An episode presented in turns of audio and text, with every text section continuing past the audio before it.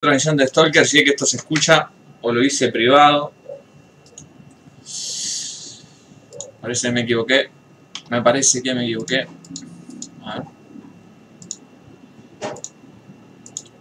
In your eyes knows. No, está público, creo. Bueno, bueno, bueno, bueno. Bueno, bueno, bueno, bueno, bueno, bueno, bueno, bueno. Alright, alright, alright. Basta para eso, estamos en vivo, man. Estaba emprendiendo, loco. Es que estoy ya para mi casa. La vi que ahora vende matecito. Así que si son de Rosario pueden comprar. Pero bueno, ninguno de Rosario. Eh... A ver entonces si esto se está transmitiendo como debe. Eh, sí, sí, sí, eso parece, ¿no? Eso parece, porque AA dice Olainas. Y si AA dice Olainas, yo calculo que se debe escuchar. Por la comunidad, eh, comunidad te lo transmito, no, porque eso no es nuestro. Lo nuestro es la logia estolquera de Discord. Emma del Valle manda un GIF de una niña bailando. De Tina, Tina, de Bob's Burgers. Bad Burgers. What the fuck is that? Bob Burgers. Ah, Está re buena, en serio. hmm. Hmm. I don't know shit about it. Y Tina es como muy graciosa. Que como un Family Guy. Eh, pero el humor no es nada que ver, es mucho más tranca y sutil. Ujú, ujú, ujú. O sea, es gracioso. Ajá, ajá. Oli, yo recompraría, pero ni idea lo del envío. Por eso dije de Rosario, no te preocupes, Tommy. Buenas, dice Matías Gu, también conocido en otros lados como Sutroy. Emal Valle dice Hola Tarolas. Y el Facu Pérez, también conocido en otros lados como El Charango. Dice buenas, buenas, buenas. Nunca llegó primero, dice Emal Valle. Y va a tener que estar más atento, padre. ¿Qué te pensás? ¿Que esto es una joda? Aparte, a ahora ausente no le gana a nadie, pues está paradójicamente siempre presente. Eh, Milton dice buenas. ¿Qué hace Milton? Buena. ¿Cómo le va? ¿Cómo le baila el mono? Estamos haciendo tiempo acá esperando que aparezca Ley. Eh, no sé qué hace un in memoriam. Mientras tanto toco Blackbird con la guitarra y hacemos un in memoriam como en los Oscars esa vez que subió de Grohl. Aguante la montaña de Rosario, papá. ¿Qué montaña? ¿Qué montaña? I don't know what they mean, what they... Ah, hoy estuvieron hablando en la logia sea, algo de unas montañas en Rosario, pero no entendí cuál era la cuestión. no hay montañas en Rosario. Claro, esa del fi- ese es el fin de la cuestión. Pero... A ver, a ver. Eso es cuando vos dijiste que no te importaba si lo de Córdoba eran sierras o cerros o montañas o lo que sea. Ah, porque una vez me, me educaron ahí unos cordobeses en el counter que yo decía, pero andá junta mandarina a montaña, que yo típico bardeo de siempre. Sí, yo estaba presente. Y me dijeron, ese día no, no estaba. Sí estaba. Mentí. Sí estaba. Porque yo decía, no, pero puede decir cualquiera, fue un insulto. ¿Cuánta- recurrente. ¿A cuántos cordobeses puteé acá en el juego de Counter? A todos. Y la otra vez no sé con quién era. Ah, con los brasileños que te re sacaste. No estaban sacados. Estaba comunicándome normalmente con mis, mis hermanos latinoamericanos brasileños. Ah, no, vos decís el formoseño. No, era brasilero. Era brasilero. No puede ser. Sí, boludo. Le decía todo en chipiado. No me acuerdo, pero me acuerdo que estabas resacado que yo te miraba como que. No, no, puede- estaba equivocado. Si no le decía chipiado. no. Pero era porque el Tommy Montoro había soñado que hubo una juntada estolquera y había montañas en esa juntada estolquera, así que Estábamos ahí- en Córdoba. De ahí venía el flash.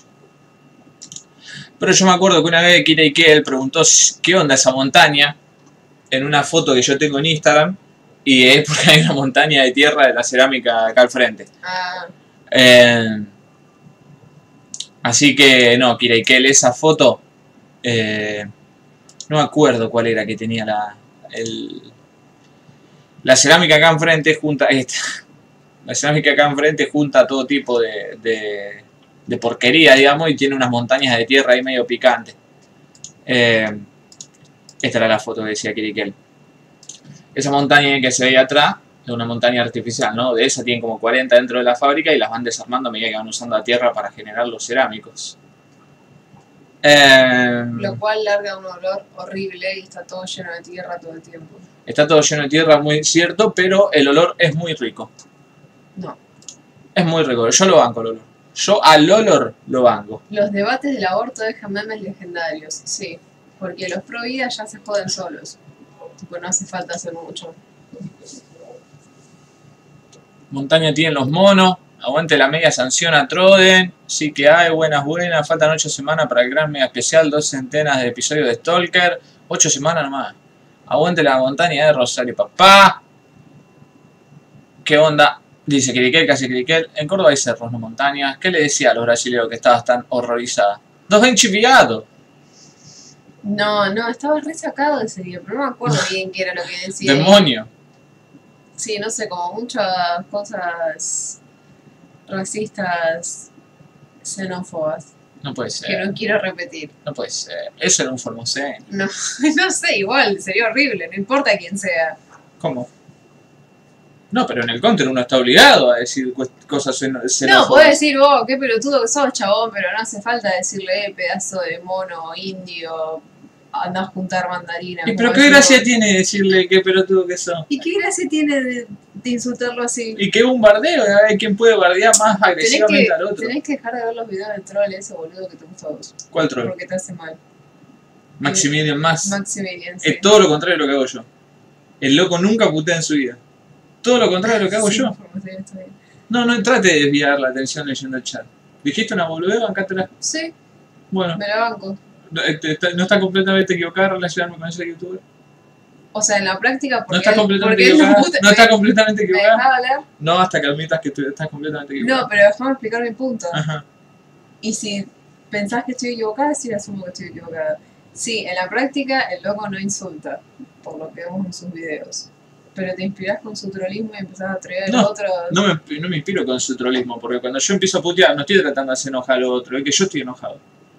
¿Y si antes dijiste que no estabas enojado? Con ese no, ¿Y por qué estabas tan sacado? Nunca te había escuchado putear tanto. porque te uno. estás confundiendo. A los brasileros no me enojo porque no tiene gracia, no me entienden los brasileros si le digo mono junta mandarina. No me entiende. Entiende cuando le decimos macaco y nada más. Ok. Así que con los brasileños no me enojo. Aparte, y completamente equivocada, completamente equivocada con Maximilian Más. El loco trolea haciendo todo lo contrario de lo que hago yo para hacer enojar a los demás. Yo estoy haciendo todo lo contrario a lo que hace él y enojado encima. Es decir, absolutamente... Nunca estuviste tan equivocada Nunca este estuve momento. No, equivocada. jamás. Ok, bueno, lo admito, me equivoqué. Perfecto.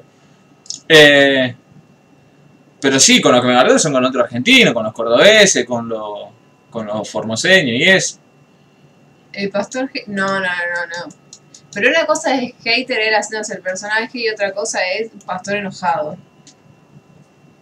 Macaco es la palabra universal. Sí, pero a los brasileños no les gusta nada. Al toque, apenas le tirás macaco ya te, ya te tiran un report por racista. Y sí, porque para ellos tiene terrible carga racial. No estoy, pero hace dos años lo- vos le decías macaco a un brasilero y te decían argentino boludo, que yo empezaba un quilombo ahí. Ahora al toque ah, ya le decís macaco y ya empiezan, eh, report, report, xenófobo. Antes no eran tan putos los, con los brasileros. Esta generación de cristal, loco, no se ¿Saben, bancan. ¿Saben cuándo los brasileros se volvieron tan maricones que no le puede decir macaco ni una sola vez? Cuando Alemania les rompió el ojete.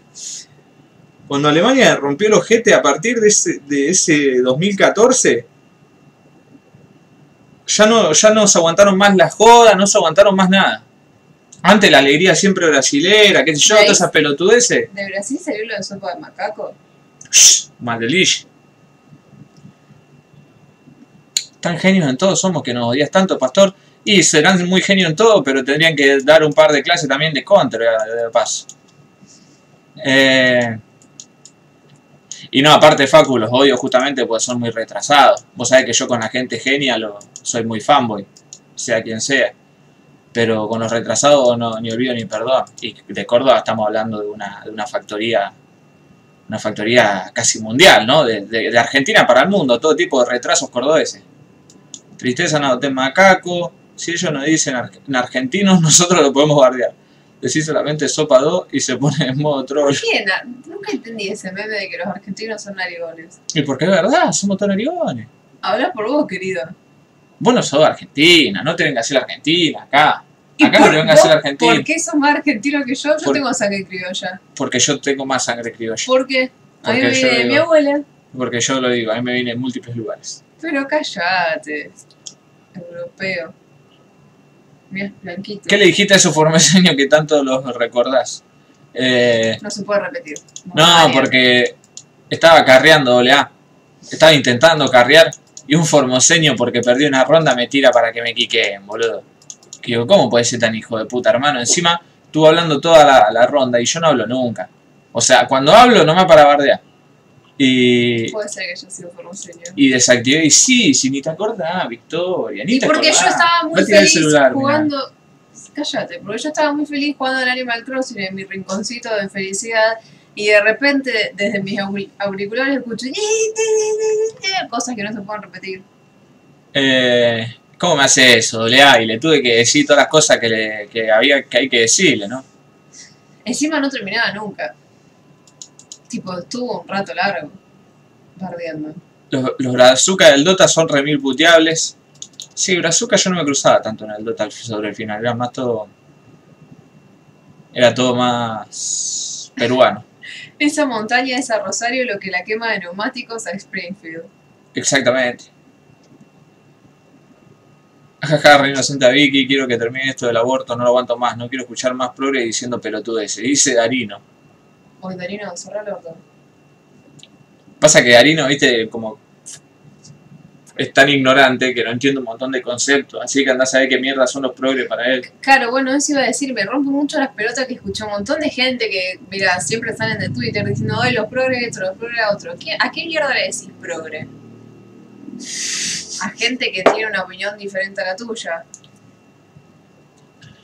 Eh, pero bueno, en definitiva, Tommy, no hay montañas en Rosario, esa, esa reunión nunca existió. No le digan macaco a los brasileros, pues se ofenden. Y eh, lo- con lo único que se puede marcar son contra, contra otros argentinos. Y se pueden decir cualquier tipo de barbaridad por las provincias. Total, todos sabemos que, que sigue siendo una mentira. Todas las provincias son igual de asquerosas como la de este hermoso país en el que habitamos. Eh, buenas people, dice el príncipe anfibio, que esta, esta noche se encuentra presente, así que espero que, que se dé cuenta que aquí es donde se enuncian en primera cuestiones que después se repiten en otros podcasts. Yo soy narigón y europeo argentino, además soy un 10 habilidoso. No, Dere, vos sos narigón por otras cuestiones. También viene por tu sangre y por tu apellido, pero, pero no por argentino, y eso lo sabemos.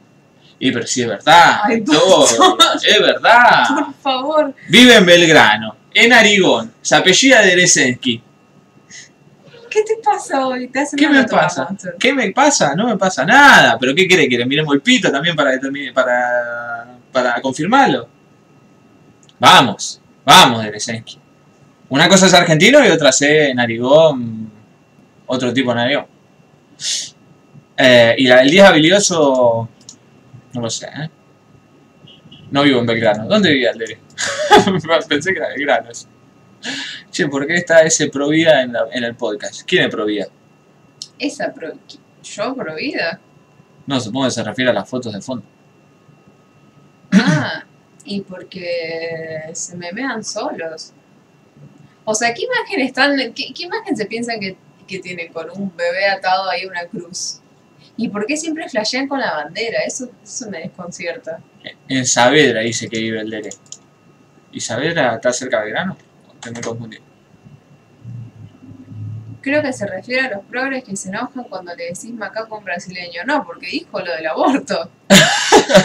Explícitamente. Pero o sea, el progre de Darino, mis peores enemigos del mundo son los progres, no por sus pensamientos, sino por sus opiniones. Me parecen infumables. No sé qué progre conocerá, eh, pobre Darino. Eh, Supongo que serán los típicos que tienen el discurso re, uy, sí, yo soy re woke, open mind, y después tienen las... Eh, no me sale la palabra. Las cosas, las, las partes hipócritas con ciertas acciones o pensamientos. eso. O sea, lo que lo usan como un discurso, nada más para Ah. quedar bien. Habría que preguntarle a Darino y tiene un ejemplo ahí de sus opiniones. Pero estoy a un puente de provincia, no te quieras hacer con urbanense ahora de Helsinki, que mirá, sabemos que son multitrillonarios. Estudiaba en la FUC y conoce a, todo, a toda capital. Vayas, mira, si quieres hacer de barrio. En los pueblos nunca van a ser mayoría de los progres, todavía no me crucé con nadie que no tenga ideas muy cuestionables. Mi tía dice yo no tengo nada contra X personas y después dice cada cosa. Eh, aborto macaco, Madelilla. Esto es una cosa para odiar a Porcel. Y mirá, mirá, ¿Por qué no sé, será, será progre Porcel, será el ejemplo de, de, de, de progre porcelístico el de Darino que tanto odia. Porque Darino, quiero, quiero comunicarte, y esto te, te puede arruinar la, la vida, pero estás rodeado de muchísimos progres en tus círculos más cercanos, eh, internetísticos. Así que vas a tener que replantearte algunos conceptos ahí. Porque si no, algún día te das cuenta y va a decir, va a ser como mero. Pobre ogre. ¿Ustedes vieron el perfil de TikTok del loco ese, el, el pubertario argentino que está vestido como los Peaky Blinders? ¿Lo viste? Vi el video de Bad Empanada ayer. Yo lo había visto de antes eh, y dije, oh my goodness. Creo que lo vi en una página de memes. Y ayer va de empanada un redtuber que está viviendo acá en este momento, creo todavía, lo mostró un poco. O sea, tres segundos porque es demasiado cringe. Tipo, el chabón estaba... por- O sea, estaba haciendo videos hablando del supuesto fraude que hubo en las elecciones estadounidenses. Hmm. ¿Por qué? Román Diu dice, hola, vengo a defender la vida del niño por nacer, que sería el colmo del peronismo ya. A ver, está Legui. Sí. Legui. ¿Qué cuenta más, men? ¿Me escucha ahí? Uy, no, no se me escucha. ¿eh? A ver, a ver. Vamos a ir modificando esto. Voz y video. Dispositivo de entrada. Que me escuche por la webcam. Ahora sí, Legui, me escuchas. ¿Qué hace, Legui, querido? Buenas noches. Buenas noches. Hola. ¿Leí? Ahí habló. ¿Me ¿Habló? escuchan? Sí, yo te escucho. Uy, te escucho rebajo, pero Ah. porque tengo el volumen del Discord bajo. Bancame un segundo, Ley, que ya te doy, ya te doy rosca. Pum, ahí te di toda la rosca, Ley. Comentame, ahora sí. ¿Cómo te, cómo te encuentras esta noche? Eh, bien. Recién terminé de No, morfar, yo no lo que- escucho. ¿Qué pa? ¿Qué pa? ¿Lo, ten- ¿Lo tendrás muteado? Eh... Ah, soy, yo soy un deforme. Banca, Claro, yo Ley. recién- No me hables. Hace, hace un rato que estoy en el chat de voz, pero a ustedes no lo escuchaba. A ver, Ley, por favor, ahora sí, comunicate conmigo, te lo pido. Por favor, ahora sí, comunicate conmigo, te lo pido. Ley. Ah, ah, no me comunico nada. Justo cuando te escucho, boludo. Justo cuando te escucho. Eh, bueno, entonces Román Duke acá dice ser pro vida, lo cual. Eh, pro vida no, sino defender la vida del niño por nacer, lo cual dudo mucho. Eh, Milton Modia dice, ni idea, pero hay una película que se llama El Libertario. No la conozco, no lo vi y ya me da cringe de solo pensarlo. Imagínate si lo viese, Tommy, por favor no lo busques. Si la, si faca no fuera progre se llamaría Scucci. Muy bueno. Ese tienen que robárselo. Hay 50 piquis americanos como esos. Va a estar en el FIGBA. ¿Qué es el FIGBA, Milton? Telegram Programa. Aguante Telegram, porteño, guampa seca. Eh, ¿Qué es tele, eh, Telegram? Telegram. Telegram, el que usan los rusos. No, los rusos usan. Telegram. No, boludo. Los rusos usan. Usan coso. Eh. BK usan los rusos. No, pero Telegram es como un WhatsApp.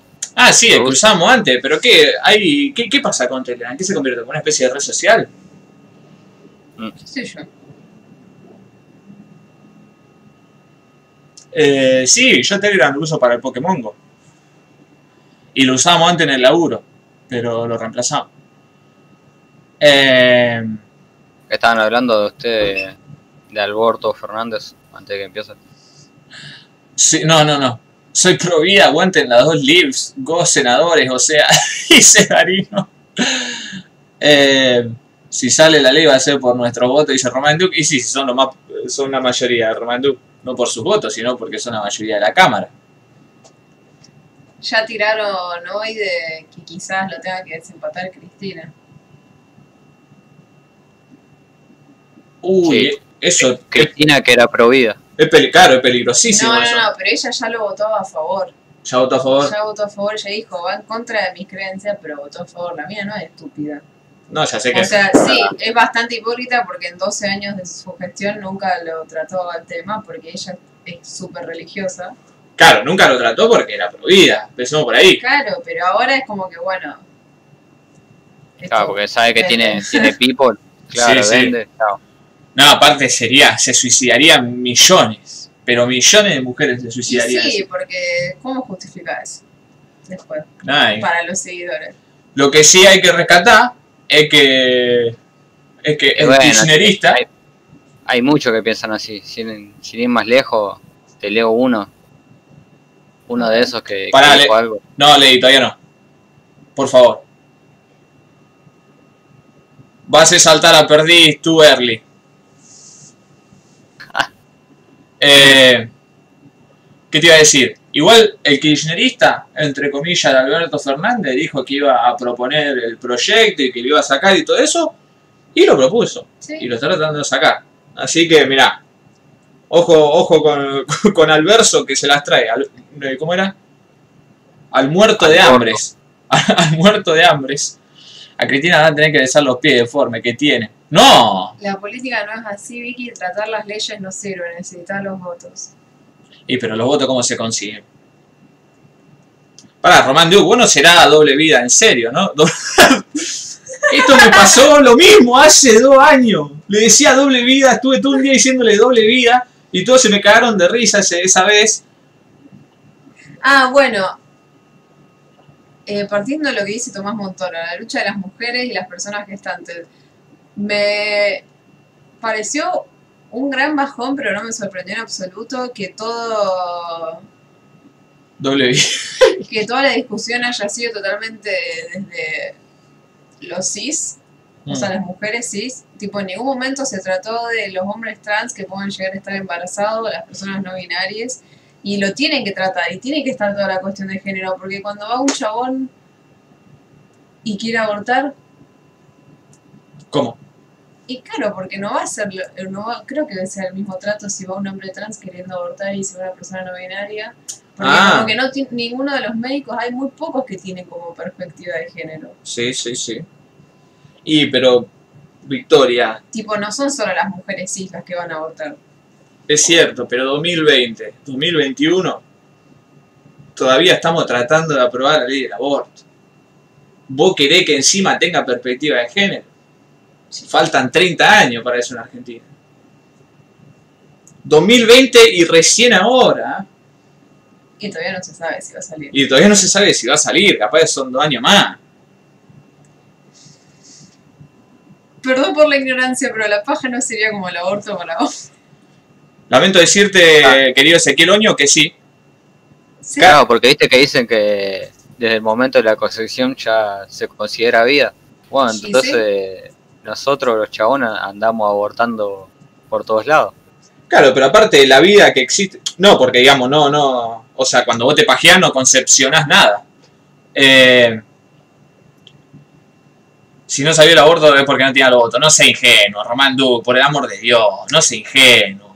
Todos esos, esos peronistas que van a más, todos esos kirchneristas que van más, son todos religiosos, siempre lo fueron.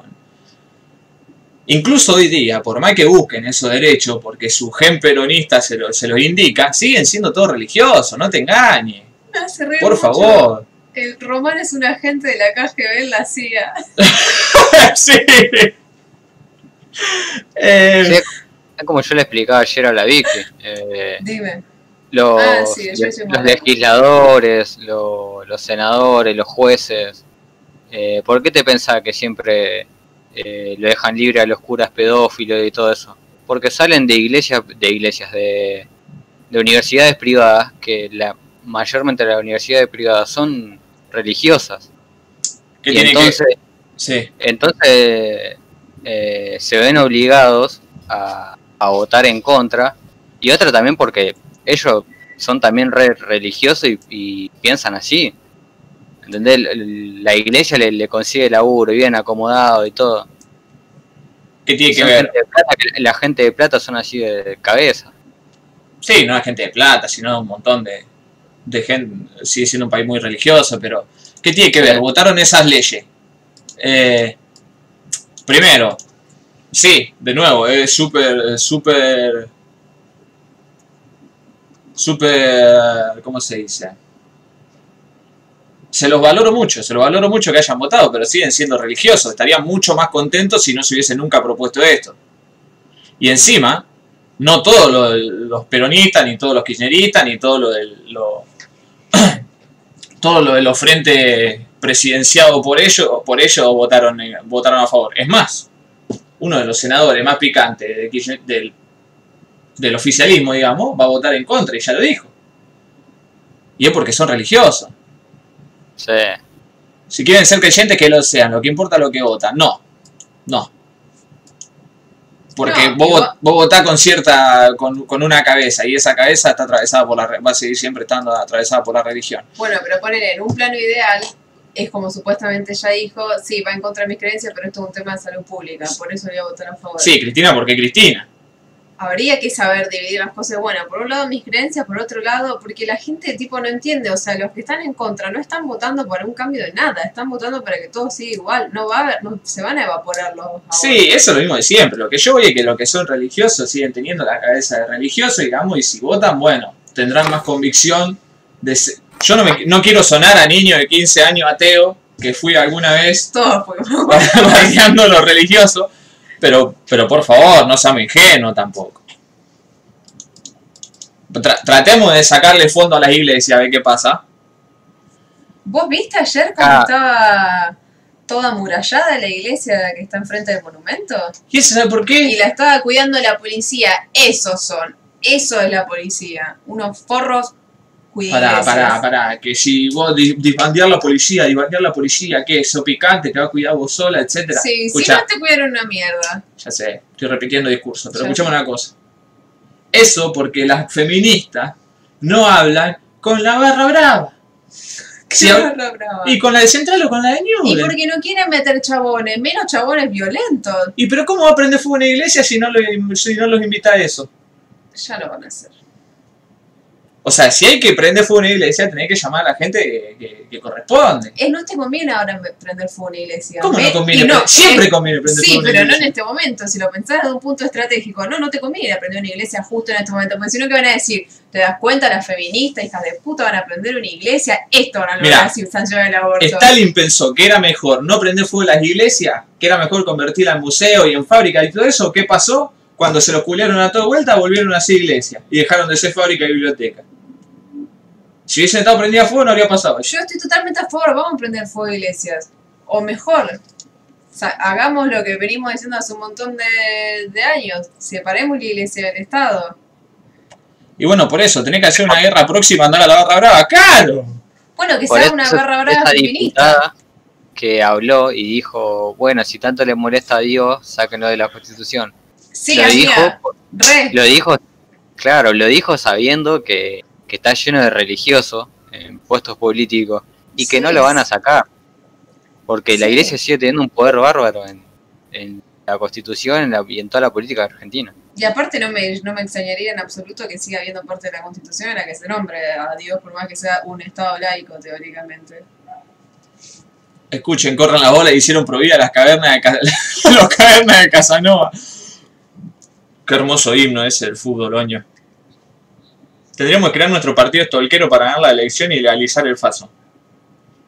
Emma del Valle, si yo estuviese en el poder, primero, prende, no, no cometería el, primo, el, primer, el mismo error que Stalin, le daría la satisfacción a la gente de que ellos mismos destruyan las iglesias y le daría la oportunidad a los religiosos que la defiendan. Esto es así. Mátense Pero eso- ustedes. Y después, el donde eso estaba es la iglesia, construiría fábricas y todo, y cosas que sirvan. Ah, entonces vos estás dando por sentado que van a destruir la iglesia. Por supuesto. ¿Cuánto le quedan a la iglesia? ¿10 años? ¿15 años? ¿Qué le van a quedar 10 años, boludo? Vos no te das cuenta lo impedido que están entre todos. No es solo este país, todos los países. Ahora todos los pendejos que escuchan trap, el Duki es lo más alto que tiene. ¿Vos te pensás a las nuevas generaciones le va a importar eso? ¿Vos pensás que no hay gente súper conservadora que sean jóvenes todavía? Las hay, pero no son la gran minoría. O gente que viene de familias de terratenientes que son hiper Sí, sí. que son los que van a heredar el país, Y- básicamente. Y sí, pero es lo mismo de siempre, son la gran minoría. Es cuestión de que la mayoría haga algo. Sí, bueno, ese es el tema. No, Sí. no, no, no, porque esto es una democracia, Victoria. Cada vez hay más, por ejemplo, hay más cupos queer o cupos eh, trans en un montón de lugares. ¿Esa gente religiosa? No. Bueno, Este país no va a cambiar hasta que no deje ser un país, bueno. país gobernado por rugby. Entonces, Se morían todos. la de los rugby no sería mala, porque digamos, o sea, un rugby que no puede ni comandar su propia mente. En la religión internalizada, en 15 años, Argentina va a ser un paraíso corporativazo con evangelistas de Facebook. No, Ey, no jodan, mirá lo que le pasó a Brasil con los evangelistas. los traperos hacen la. Eh, pero Brasil puede ser unos macacos. Los traperos hacen la pose de rezo con tremendo religioso. Acordate de lo que te digo. Ah, y aparte, acordémonos que los traperos, su frase célebre, o su frase de cabecera, es modo diablo. Eso ya eh, senta un precedente de lo que viene en el futuro. Es verdad, boludo. Es verdad, Es eh. verdad, modo diablo. Conectando los puntos. Modo diablo. En un futuro, cuando el Duque sea diputado, por ejemplo, que arranque como diputado, eh, Después de que se haya retirado a los... ¿Cuántos años tiene el Duque? no ¿El sé, mayor de 18. nosotros? Ah. Eh, diablo. cuando sea diputado, ya está. A los 30. Después mete más gente y eso. Los peronistas, ponele, los religiosos son los más viejos.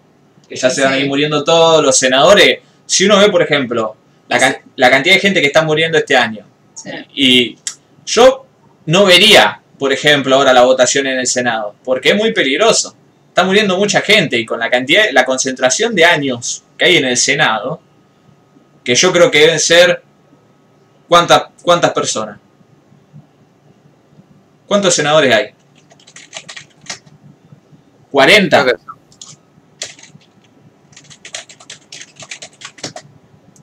Eh, 72 senadores.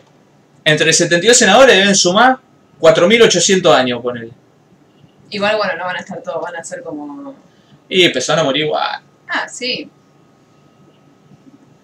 Pero si creen en el diablo, creen en Dios también. Ergo son traperos religiosos. Son traperos religiosos del diablo. Y el diablo me va a decir que el diablo es antiaborto. En Malvalle, por favor. Hablando de la bestia, miren, hoy tenemos algunas cuestiones para hablar sobre la bestia media polémica. Claro, porque el, el diablo, o sea, los que son satanistas eh, son los de, hey, vos hacer lo que vos quieras, tu vida. Van a meter al diablo en la constitución, todo al revés. Esto, esto se soluciona fácil. O sea, las feministas tienen que entrar a un foro de, de black metal, consiguen un par de noruegos, prenden fuego a la iglesia y después hacen campaña para que Duque modo diablo sea senador y chao. Se termina toda la Sí, pero ¿qué, Legui, ¿qué es lo más cercano que tenemos nosotros a un Euronymous, por ejemplo? El, eh, el pillín. Eh, ¿Me entendés? Hay que. Tiene. Es así. O sea, si la escena black metalera en Argentina, sabemos que son todos fachos. Están todos ahí desfilando con los nazis, hacen todas pelotudes así, los metaleros Me argentinos. parece que en todos lados. Ah, y aparte acordémonos de que, de que es el más tryhard de Pijín. La verdad que tenía el ojo que todo lo ve, hecho con balazo de bomba en la frente. sí, pero aparte, eh, un tipo multitrillonario como Pijín, que vive en un country privado, de andar a saber a quién le estuvo lavando plata y cuánta plata le choreó a Central y todo lo que sea, que al mismo tiempo va al frente de 500 macacos a comandar batallas armadas y o a mano contra otros macacos, es alguien muy, digamos, alguien con principio, alguien que tiene en la billetera 4 millones de dólares y se come tres balazos de goma en la frente, es un tipo que sabe con el que puede contar. Eh, Qué, qué horrible todo. así que eso, nosotros somos hombres, en el movimiento feminista no tenemos ningún, ningún tipo de... de, eh, no de tenemos- voz ni voto. de vos ni vos, no tenemos nada que hacer ahí. Lo que sí voy a hacer, voy a dejar una recomendación en el aire. Las feministas deberían proxiar, como bien dijo acá Arch Tatton, me encantó como le, le inventó un nombre, eh, proxiar una, una guerra lateral, digamos, hacia el enemigo principal, en este caso la iglesia, eh, con el brazo armado que se lo merece. En este caso, el más cercano que tenemos nosotros, como no tenemos guerrilla, como no tenemos militante de izquierda eh, peligroso, eh, las barras bravas. Vos te pensás que Pichín, Pichín le tiraba 20 millones de dólares y te prende, fue una iglesia. Eh, Igual, y, es, y es un líder, claro, es verdad eso. Por eso, por, por eso se entienden sus acciones. pero vi que es N-word. Eh, No soy N-word yo. Pero bueno, sepan, sepan lo siguiente, gente. Ahora hablando en serio. Nosotros respetamos. Yo respeto todas las religiones. Obviamente cuando estoy en modo troll como recién, me gusta bardearlos a todos. Pero porque bardeo cualquier cosa. Lo que sí, lo que sí no respeto es cuando por ciertas ideologías relacionadas a religión o lo que sea, cualquier tipo de creencia, se le está generando un mal a otra persona. O sea, todas las religiones institucionales. No. Acá dicen, lo, son todos conservadores los barras. Los barras lo único que le gusta conservar, si lo puedes cons- considerar conservadores, es porque conservan muy bien la plata que se roban.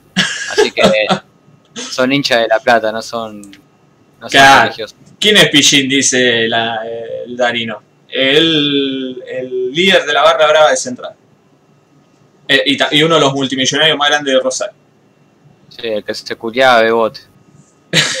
no, Dere. Siempre hablan de dar amor homosexual. Pa.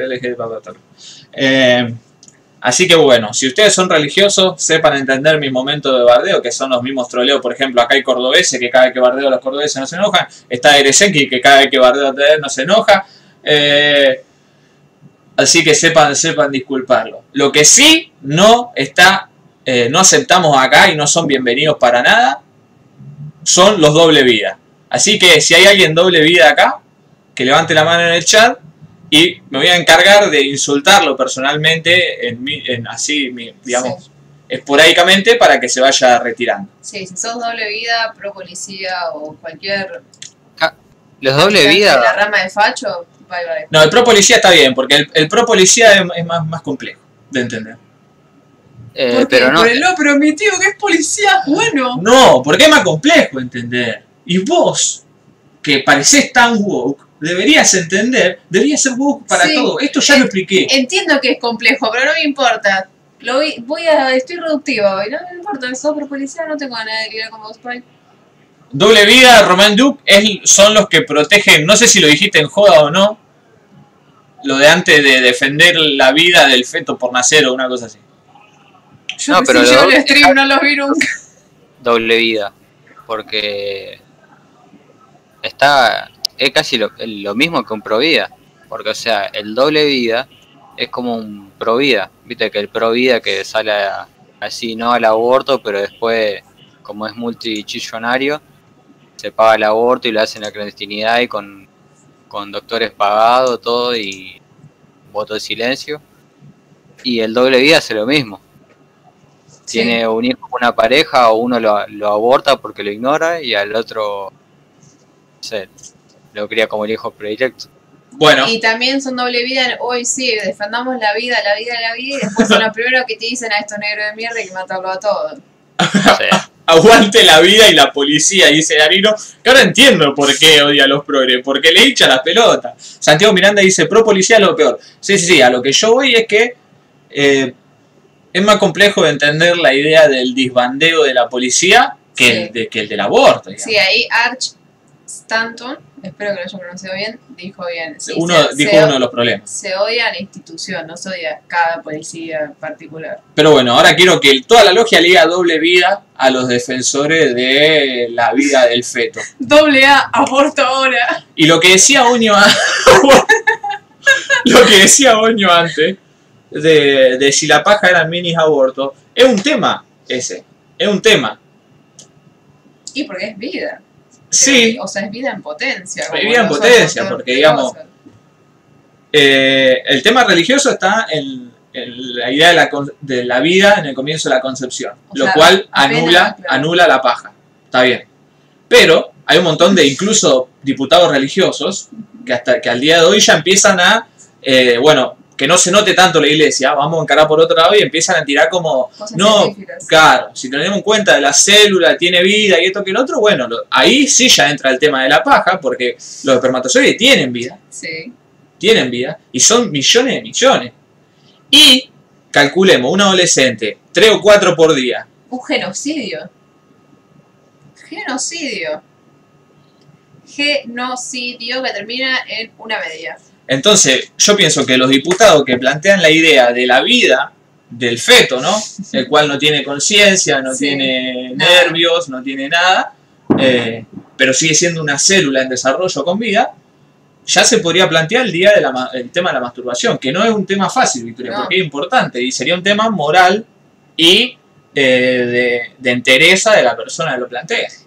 Igual, ahora también hablando un poco en serio, yo haría algo que para cuando se esté tratando en el Senado no digan, uy, el bebé, el bebé, el bebé, porque en los plazos en los que se está tratando el aborto no es un bebé. O sea, que basta que... la- porque la gente se imagina que están abortando un bebé de 8 meses y no es así. Y pero vos viste la foto, vos viste, mirá, mirá esta, mirá esa foto. Y te, te ponen bebé ya todo formado cuando lo... O sea, Mirá, mirá esta cuando en un montón de otros países te hacen un... como que te lo aspiran porque es una nada. Mirá esta clara imagen en la que una, una clara feminazi está, está Tiene el pelo rapado y rosa.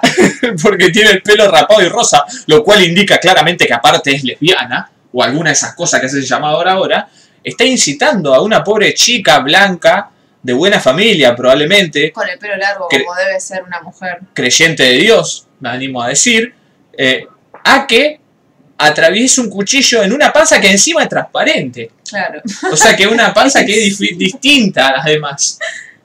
Porque ella le ve, como la panza transparente le ve el, eh, le ve el bebé, el, el- el niño, Para mí que lo quiere abortar porque ese bebé seguro es varón.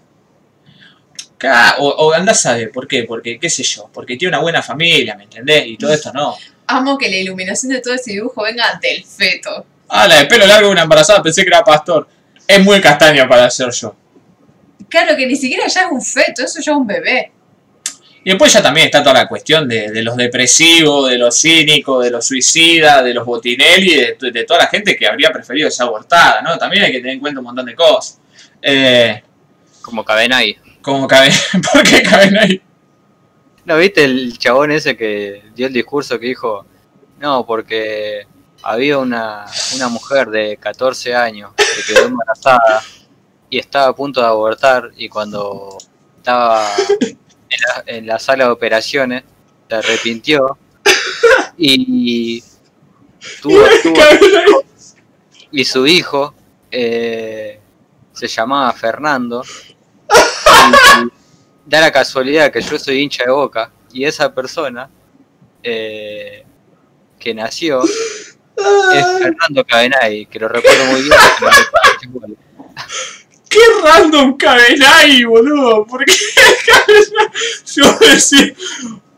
Ah, y, y esa mujer que iba a abortar al final no abortó y ¿saben quién era? Yo. Albert Einstein. Bueno, qué sé yo, Albert Einstein, pero caben ahí cualquiera.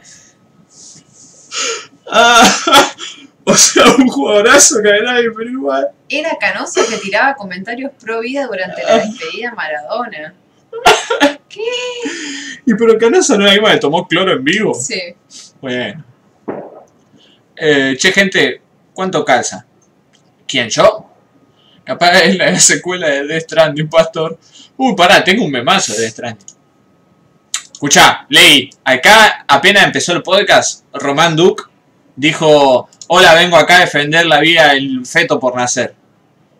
Eh, Sí, y ya le tiré varios, varias piñas para que diga que, sea, que eran joda y dijo que eran joda. Así que si querés ahora podés decir lo que, lo que encontraste, lo que investigaste, esta relación con Román Duke que, que has descubierto.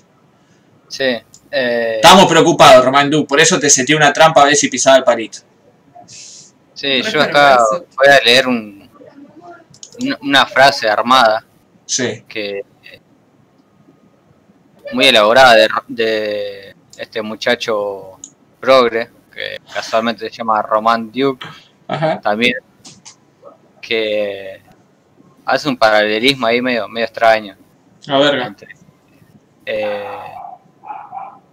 entre los pro vida y las Malvinas, que dice así. La soberanía del bebé en el vientre materno es como las Malvinas. Defendamos nuestra plataforma continental. Es cierto.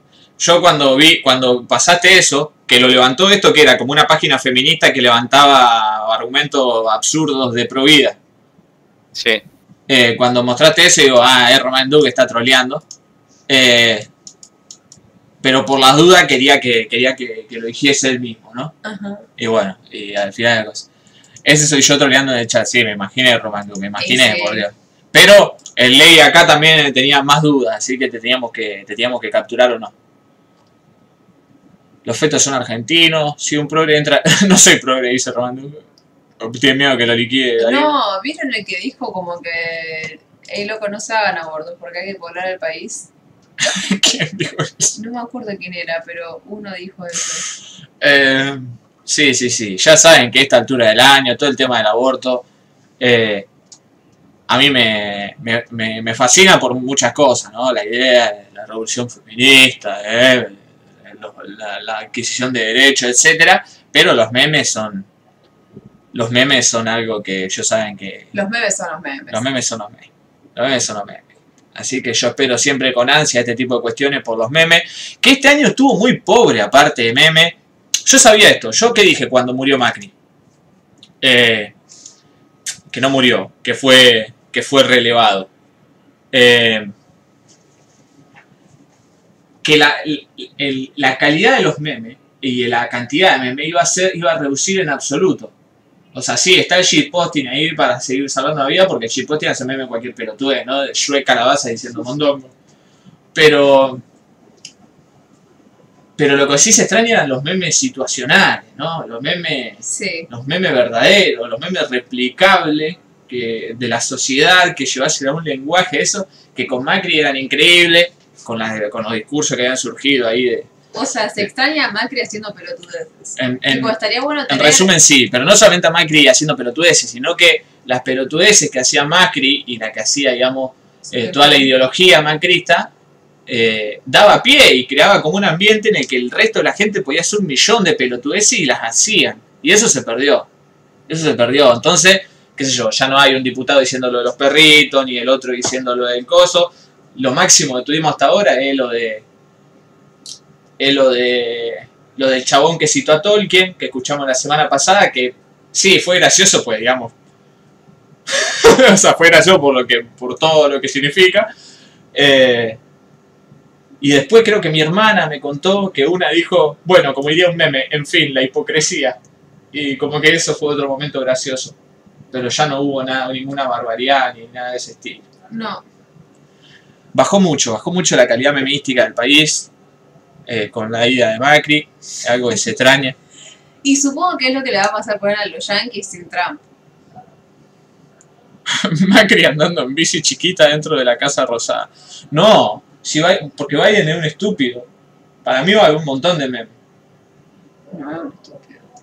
¿Cómo no es un estúpido Biden? No sabe ni hablar el viejo. Y Pero eso porque está hecho mierda. Pero no, es- no porque sea estúpido, sino porque ya en Bueno, pues yo no estoy- deja de vivir. Yo no estoy diciendo que es estúpido, obviamente, si está donde está porque no es estúpido no es. Pero lo que voy es medio, es medio tarumba.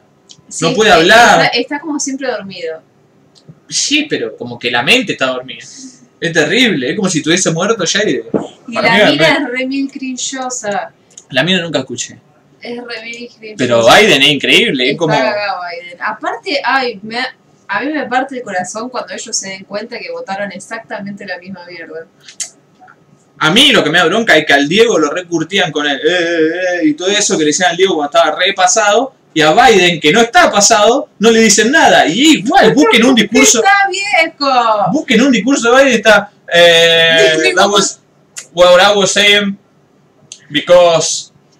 Pero tiene como 80 años, el otro era re joven y era porque estaba quemado. pero que a los 80 años, mira, Chomsky tiene como Igual. 90.000 y... eh, Pero no me va a comparar Chomsky con Biden. sí, te lo comparo, Por porque vos estás hablando de edad nomás. Y sí, Y bueno, yo te meto otro ejemplo de edad. Y pero es otra cosa porque el cerebro lo, lo manera no, cualquiera, entonces un estúpido. eh. Y es violín, es verdad. No, ahí en el violín, sí. Y No, cuando pero- era. ¿Qué? Biden siempre fue así, cuando eh, en los 90 y a principios de los, de los 2000, cuando hacía campaña para invadir Afganistán y después Irak y todo, eh, No siempre sé. como que hablaba súper triggeriado y no sé si tartamudeaba o qué, como porque le recostaba hablar. No, acá como que el loco se olvida de la palabra que viene después en una oración simple, preconstruida, digamos. Es como que yo te fuese a decir, mi nombre es Leonardo, eh, mi, mi, mi cumpleaños es el 15, y me olvide que el artículo de sí es de marzo, digamos. El, el loco se, se le, como que se le rompe el lenguaje en alguna parte, es muy bueno. A mí me causa mucha gracia ver los discursos. O sea, Encima habían puesto la excusa que decía, no, lo que pasa es que a Biden nunca le preparamos ningún discurso, lo habla todo él. Y siempre, siempre está leyendo así acostado en la cámara y hace así con la manito. pero, o sea, lo pusieron a él porque, no sé, no, no sé cómo fue la campaña que le hicieron para que la gente se olvide de, de todo su pasado. Y porque estaba la mina que iba a ser como la primera vicepresidente mujer y aparte de color. nunca jugué la mongas, pero se nota que vos nunca jugaste a un Quake, hermano. ¿Qué está pasando acá? Eh, Claro, es como yo decía, le puso una negra ahí para decir, bueno, mira, con todo esto de Light Mother, eh, Light Mother, nada que... La- es verdad, la vida importa, es, es anti, anti-aborto Biden. Claro, ahí- ahí se ganó una banda de votos, boludo. Y sí. Obvio, pero igual la mina me parece que es bastante conservadora. Y sí, y sí. Me pone mal que Bernie Sanders haya perdido de nuevo. La única esperanza que tienen los pelotudos de los yankees para alguna vez poder llegar a tener una buena salud pública, algún tipo de salud pública, es si lo votan a Bernie Sanders. Vos sabés que Bernie seguro un hijo de puta. No, Seguro no, un hijo de puta. Boludo, Seguro Isali va a decir, a los argentinos que mataron a todos, pues son unos sudacas del No, orto. vos- Ya te la juego. yo creo que es uno de los pocos locos que resiste bastante bien el archivo. Tipo, vos ves fotos de los 70 y los 80 y el chabón estaba en las mismas marchas, con el mismo discurso, y nunca lo van a votar. Se va a morir sin ser votado porque son unos pelotudos. Bernie es lo más de izquierda de Estados Unidos, debe ser lo más facho del resto del mundo. Así nomás. Porque no existe, no existe el progresismo en, en Estados Unidos, son todos unos cabezas conservadores, Son pero ellos liberales flashean, flashean que lo... ¿Cómo se dice? Los... You won't take away my freedom, Ley. Empecemos por ahí, ¿ok? Después planteame lo que vos quieras. Por usar un barbijo. Sí, porque primero te hacen poner barbijo, después te quitan los chumbos, Victoria. ¿Te pensás que somos boludos nosotros sureños? ¿Qué onda con los chumbos, boludo? Por favor. Dejen de armarse. Ey, ¿viste lo que pasó? Ley, te autocensuraste a lo Biden ahí. Sí. No, digo, no me acordaba de los demócratas. Sí. Digo, la- ellos flashean que los demócratas son progres. Son re conservadores también, son re cabeza. Sí, si lo comparás con otras Es, cosas. es- sí. es lo más cerca que hay del, de un progre. Y está muy lejos. Claro, Esa es esa, la la, esa es la definición. Esa es la definición. Eh, que iba a buscar un meme acá, pero me lo olvidé. Acá está la estatua de Arino. Bueno, Ah. eh, me lo olvidé. Vine a, vine a mi carpeta de memes a buscar uno y, y me olvidé en el camino. que romántico. Me- la la vidanié. No, no. La vidanié. Bueno, y eh, ahora están teniendo, creo que van a hacer como un juicio o están revisando qué onda, Sí. porque lo del pibito es que fue armado una de las protestas y mató a dos personas y Ah, a tres. Sí, sí, sí, sí. Bueno, dejemos de lado esto, ¿qué es esto? ¿Un, podcast de noticias políticas? ¿Qué es esto? Eh, tocan la silla de Casa Blanca y dicen rock and loud, seguro pone salud gratuita, pero cambia en 10 países. ¿Saben cuál es el problema de los yankees? No saben ahorrar, loco. Son unos consumers, aguante los chumbos, sé que, che, qué flasheado. Eh, los demócratas son como los peronchos. En inglés se dice double life. El día que le gane, ah, le agarra un bobazo. Y sí, se- si lo votan son mejor de puta. Eh, no existe ni un solo yankee de izquierda. porque llegaron a Sanders y no podían poner a Clinton de nuevo. Clinton, que para descanse. Eh, me pone mal que Bernie Sanders haya perdido de nuevo. Claro, Biden debe tener la bámbula re picante. Y acá decían, che, miré Patterson. Y con este comentario vamos a pasar al podcast. Che, miré Patterson, ¿qué onda con la recurrente aparición de gemelos y líneas que se repiten? Por momentos pensé que Kylo Ren se estaba imaginando todo. Eso, Roman Duke, lo explica Jarmusch en una, en una entrevista, pero no me acuerdo qué mierda explicaba. Lo que sí te iba a decir es la primera interpretación que tuve yo de los gemelos. Como toda la, la película juega con la idea de la poesía y la simplicidad de la poesía de, de Oh. De Chimeiko Carlos Carlos. Sí. Estoy muy Biden, ¿viste? Me reí de Biden, boludo. o sea, de Biden Carlos Carlos, el, poeta con el que jode ahí todo el tiempo. El poeta ese de. de. ¿Boston? Ya ni mal, estoy mal, estoy mal. Me, puse, me dejaron mal todos estos, estos comentarios de boludeces que no importa. Este choriceo político. Eh, creo que era Boston donde estaba, empezó por Boston. Y había un poeta que local eh, y que él leía mucho, que tenía el libro ese todo el tiempo. Y la película juega un poco con ese tipo de poesía. Pastor. Eh, y los mismos poemas que escribía el loco, ¿no? Con lo cotidiano, con todo eso. También se usa mucho el recurso de la repetición, ¿no? En ese tipo de poemas. Y para mí la idea de los de los gemelos eso era como una especie de idea poética, como, o sea, como los recursos los recursos estéticos que tiene un poema los quería aplicar el loco. William Carlos, William Carlos William, no, William Carlos Carlos. William Carlos William, qué buen nombre. Eh, muchas gracias Milton. Y, y me pareció eso, digo, ah, debe ser otra especie de comparativa o de alegoría o de metalenguaje con la poesía metiendo el recursito de los gemelos. Yo creo que es por los detalles semi-insignificantes de los cuentos de eso de los indies. Eh, lo de los gemelos y esas cosas yo lo tomé como que son elementos de un cuento para darle esas vibras de ficción, alegoría, poesía. Claro, yo por ahí, por ese lado doble A también. Patterson de la manera en que él tiene el mismo nombre que la ciudad y juega con esa paridad y como la ciudad se refleja en un ciudadano común y corriente que escribe poemas. Sí, la ciudad de Patterson, ¿dónde estaba? ah, ¿saben qué? Voy a, le voy a preguntar a alguien más. Acá Darino le pone bien a la Nairra, así supongo que quiso decir lo mismo. Así que coincido con ustedes. Eh, Carlos William Carlin. uh, hablando de eso. Nueva Jersey. Eh, Nueva Jersey, no Boston. I'm sorry. Eh, linda ciudad, Patterson, linda ciudad. ¿Chiquitita? Sí, sí, sí, sí. Pero tiene unas cascaditas ahí. 145.000 habitantes, Está muy cerca de New York. Es más, está dentro del distrito de New York. Es como el conurbano neoyorquino. Eh, Y bueno,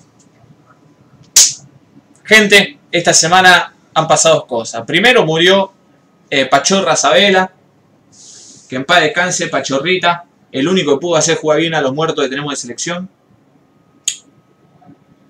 Eh, murió hoy Carlín Calvo, Carlos William Carlín. Eh, que bueno, ya estaban las últimas, pero el mítico personaje del hacker, ¿no? De las películas y del resumen por el que Jorge empezó a hacerse tan famoso también, para mí la pegó mucho con ese, con los resúmenes después también de la otra película Estaba y Olmi, o era también el hacker, no recuerdo. Eh, pero bueno, Carlín, que en paz descanse. Eh, aparte creo que Carlín es uno de los pocos leyes de los que van muriendo ahora que no...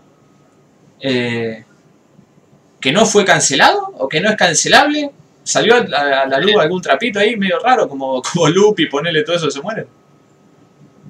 No, no, no salió nada. Bueno, parece que Calvo es el único, la, única persona del espectáculo argentino decente. Así que bueno, eh, saludo a Carlin. Y murió también hoy Kim Duk King. Eh, y le comentaba hoy a Eresenki, que me pasó la noticia, que pensé me estaba jodiendo. Eh, ¿Qué Duki? Que Pensé me estaba jugando, lo busqué y no era posta. Murió Kim King, que es un director del, ranking de Stalker, ¿no? Porque el ranking de Stalker, eh, uno está bastante, creo que medio para atrás. Eh, yo puse primavera, verano, otoño, invierno, primavera nuevamente, que es una de las películas más hermosas que yo he visto en mi vida. Y creo que si la viese hoy día me gustaría aún mucho más. Eh, Y bueno, esta es la película sin duda más conocida de, de Kim Duk-kik, Ki-duk Kim, o Kim Ki-duk, como lo quieran pronunciar. Eh, O Pikidu. o Kiki-duk. Que yo pensé que era, o sea, sí, es joven, no tenía ni 60 años todavía, pero me pareció raro que muriese tanto, tan pronto. Morirse tanto. Sí, se murió tanto, o sea, se murió un poquito, Se murió bueno, pero se murió un montonazo. De hecho, definitivamente. ¿Qué fue por complicaciones del COVID? Ah, sí, se murió por el COVID encima. Así que, en el 2020, gente, si tienen ídolo, no los piensen mucho. Kiduki. Murió el negro que hacía de coronel en el quinto elemento también. Es cierto, no, de coronel no. El que hacía de... Ah, en el quinto elemento, sí, perdón. El que hace... No es el mismo que hace de... Está en Jackie Brown también. Ah, entonces me lo estoy confundiendo. ¿No es el negro milagroso de, de la Milla Verde? No, ese se No, no. No, es Pero hace bastante ya. Ah, me estoy confundiendo, sí. Viste, para mí. eh, no sé, no sé cuál es el que se murió entonces. Estaba cancelado. Sí, también. me acuerdo que hemos hablado acá de la, de la cancelada de King Q. Porque saltaron unas minas ahí y decían que era medio machirulo. Viste cómo son las minas. No, pero este. O sea, fue uno de los casos medianos, digamos. Nos saltaron 500 a decir que era un machirulo, pero saltó una ahí que él dijo que iba a ir a la justicia, que yo, y se armó como un entre, un entremodí que nunca se resolvió, pero sí estaba cancelado. Es muy bueno ese, ese tape de merquero que dice a Carlín, usted se ríen de mí porque me trabo al hablar y vos te tienen que cortar la carne para comer. Carlín no se podía ni mover por el ACD. Era violín el Kim. Ah, era violín. Polémico. Ese tape del merquero.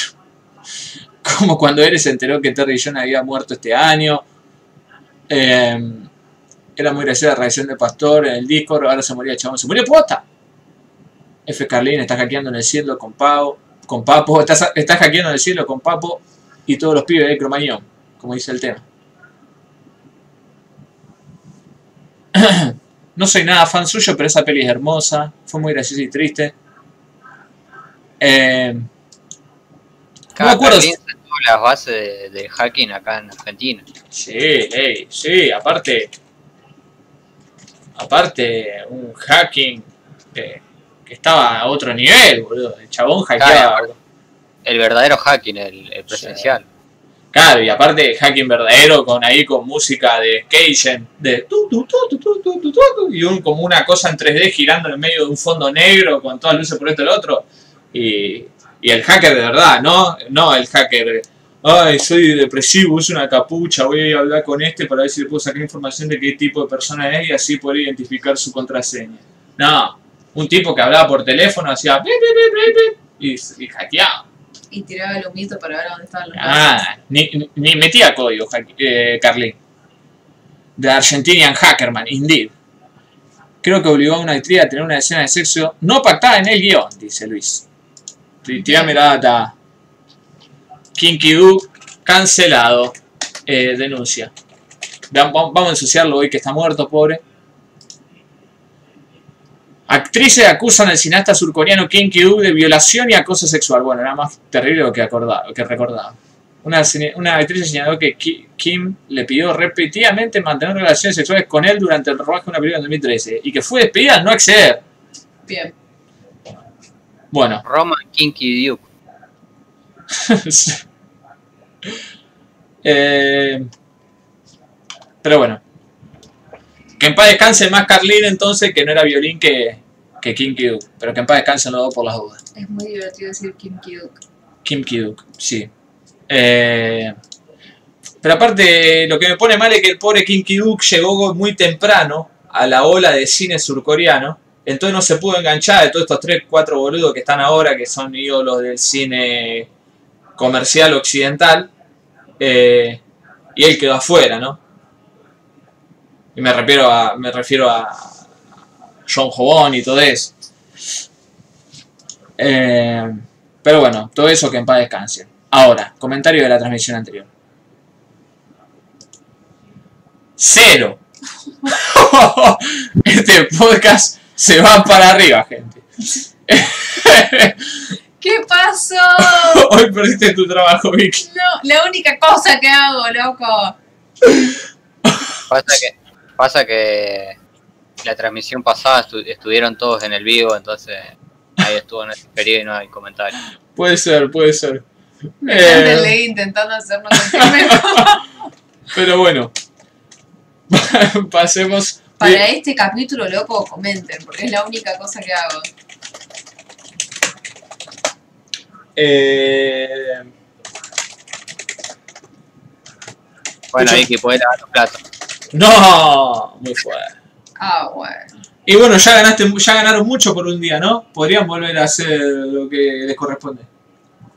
No te voy a contestar por respeto a nuestros oyentes. No, no, pero si son todos machirulos acá los oyentes, contestá. Loco, se quejan cuando no comentamos y se quejan cuando comentamos a último momento. Imagínate, imagínate, mira, ni Karen está hoy. Todo huevo acá. ¿Bardía? ¿Por qué me querés hacer bardear? Porque para eso está. este es un podcast que bardea. Eh, Vas a tener que empezar a ver películas, Vicky. Nunca. loco, se quejan cuando no comentamos y se quejan cuando comentamos en último momento. Y bueno, ¿qué mierda de cuenta contestar en los otros, eh, las otras siete, siete días que tienen para contestar? Listo, Tommy, te lo mando. Yo hice los comentarios y pensé que alguien iba a comentar. No comenté nada porque no tengo nada que para decir. Está muy bien, Luis. No hace falta que comentes porque está acá siempre. Eh, no ve película porque está haciendo películas, está filmando películas eh, bajo el seudónimo Kinky Vicky Du. Kinky Vicky Du. Parece que es Kinky Vicky. Kinky Vicky. Kinky Vicky. Eh, no, pero no comenten ahora, no van a seguir a buscar de vuelta la de cosas que acabo No, de chicos, por favor, nos van a hacer sentir peor. Eh, escúcheme una cosa, mejor entonces. Más rápido. ¿Saben qué? No, me, com- no comenten más, me, me cansé ahora, me tiré hijos de puta. Eh, por fin, ahora sí, eh, terminado el Festival de Cine Mar del Plata, como la semana pasada, quedaron algunas películas por hablar del festival, las cuales quiero liquidar a velocidad, digamos, para, para, para que podamos pasar a otras cuestiones. Entre ellas, el Festival eh, Buenos Aires Rojo Sangre, que no le iba a dar bola al principio, después dije sí, le voy a dar bola, voy a agarrar las recomendaciones del Tommy. El Tommy recomendaba muy esporádicamente, como que tampoco eran muy claras sus recomendaciones, entonces para eso me refiero. Entonces digo, bueno, ya pues voy a ver un par. Y me puse a ver y me coparon, y dije, listo, veo todas. Eh, de la internacional.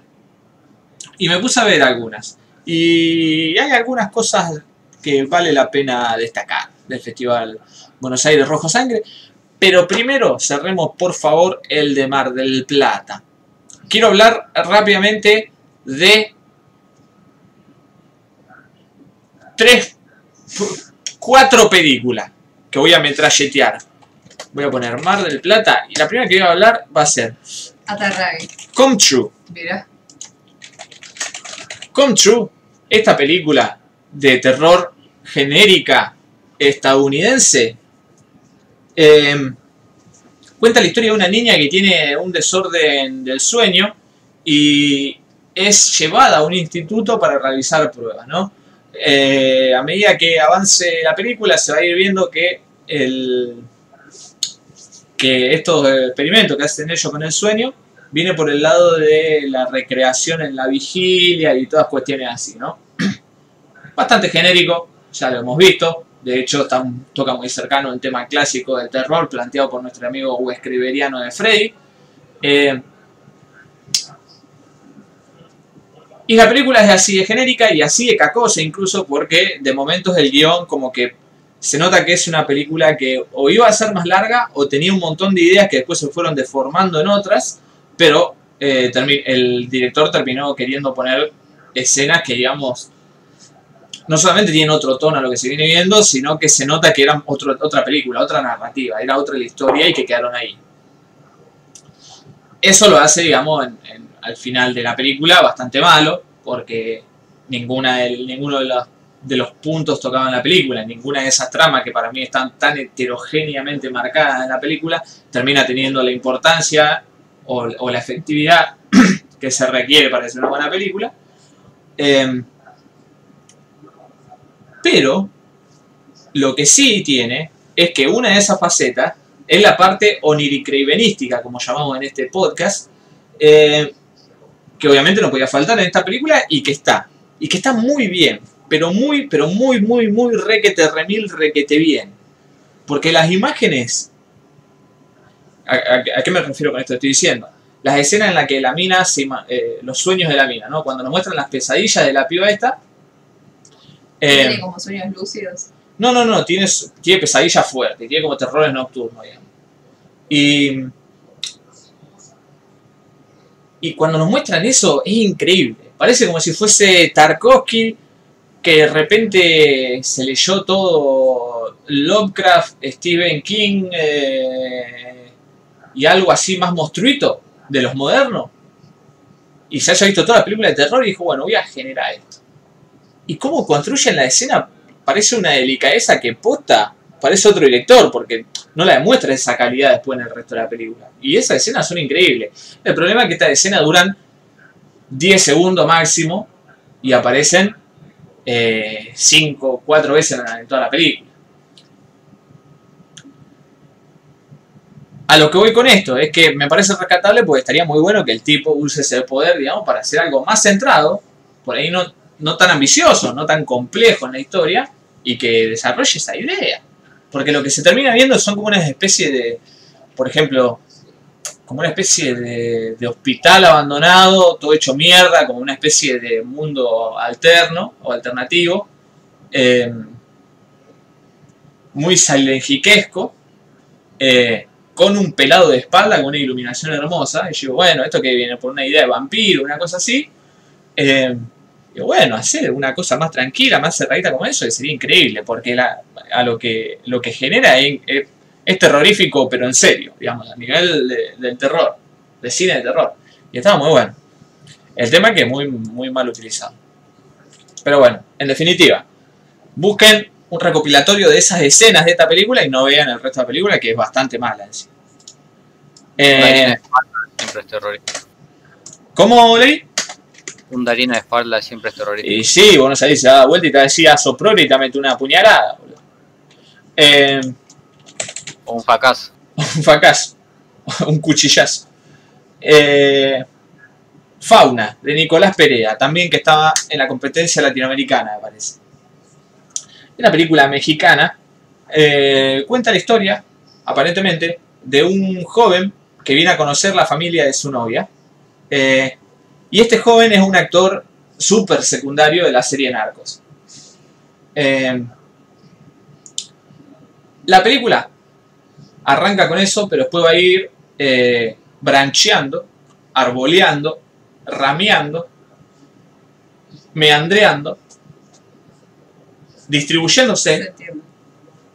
No, no se entiende, vos no sabés cuándo, quién está del otro lado, ¿no? Capaz que no se entiende. Capaz que, mirá si hay alguien del otro lado, etc. La película va a ir, digamos, dividiéndose en otras historias, ¿no? Subtramitas. Eh, ¿Por qué? Porque la película en, en general, el concepto va a ser jugar con la historia, con contar la historia principalmente en el cine, utilizando algo muy hermanado que es el teatro, ¿no? Eh, pero, perdón, no el teatro, sino la actuación, más que nada. Porque sí, se tea como, ambientes teatresco, pero es más que nada la, la actuación. Entonces, a través de los actores, va a ir contando historias que se van volviendo eh, borgianamente incepcionistas, en el sentido de que una historia contiene a la otra y así, pero siempre esta idea de los actores. Ah, bueno, imaginen una historia y empiezan a actuar y los, y los actores, ahí está la idea metalingüística, son los mismos de la película, la que está usando él. Entonces los mismos actores que aparecen al principio son los que después van a ir eh, desarrollando otras historias en la misma película, con, como muestra acá el póster muy excelentemente, un muy buen póster ejemplificando la película, con que yo con una peluca, con lo que sea que lo caracterice, en fin, son personajes, pero los actores son los mismos. Lo que quiero destacar de esta película, si bien está una película muy lúdica, perdón que te hablo así, pero soy crítico de cine, por eso usé la palabra lúdica. Ejercicio de la improvisación. ¿Cómo leí? Que tiene mucho del ejercicio de la improvisación. Que Claro. mucho teatro. Claro. Eh, sí, perdón por usar la palabra lúdica, ¿no? Pero es la palabra correcta. Y lo que más me gustó de la película, si bien, como decía, esto es- está, bueno, está copado y está lindo verlo, pues no se trata normalmente y tiene que ser un tipo de película y un tipo de director específico para poder hacerlo y que se lo permitan, ¿no? Y se puede pasar en algún lugar específico. Em, lo mejor de la película es que es muy graciosa. Es muy graciosa. Sobre el final ya no tanto, se Mm. vuelve, no sé si densa, pero uno viene cagándose de risa y ahí, se, ahí cambia de tono, digamos, y se vuelve más, más conceptual. Eh, al principio, cuando va a conocer a los familiares, que qué sé yo, se encuentra con... eh, no, no lo voy a spoilear, por ejemplo, pero hay una, hay una escena muy buena.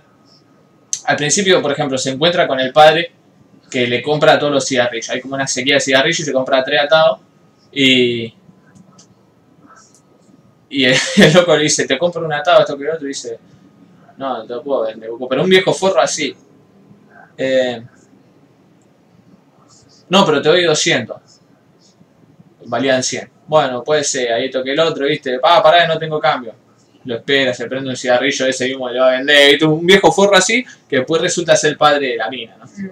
Eh, y lo llevan entre el padre y el hermano a una especie de bar y le dicen, bueno, ya que vos sos el actor de narco, eh, actúate algo, ¿eh? y está el loco ahí, jajaja, pero ¿cómo quieren que actúe? Sí, actúate algo, si no soy actor. Y pero no tengo, no saqué una escena, esto, y actúate algo, soy actor, que no soy actor, y soy actor, actúate algo. Y el loco como que tiene una escena de narco en la que no tiene diálogo y nada por el estilo. Eh, y los otros dicen, ¿pero qué fue eso? Cualquier cosa, no, trata algo posta. Y ahí el loco hace una improvisación muy buena, qué sé yo. Y la carita del viejo emocionado cuando clava esa actuación me gozó, pero muchísima gracia, me estuve riendo mucho tiempo. Eh, muy graciosa película, Fauna. Así que esas si las pueden enganchar algún día, se las recomiendo porque, porque es una linda, una linda guacheada. No se ve el póster, dice Malvalle. Y es cierto, porque todavía estamos con la pantalla de los memes. Ahora sí.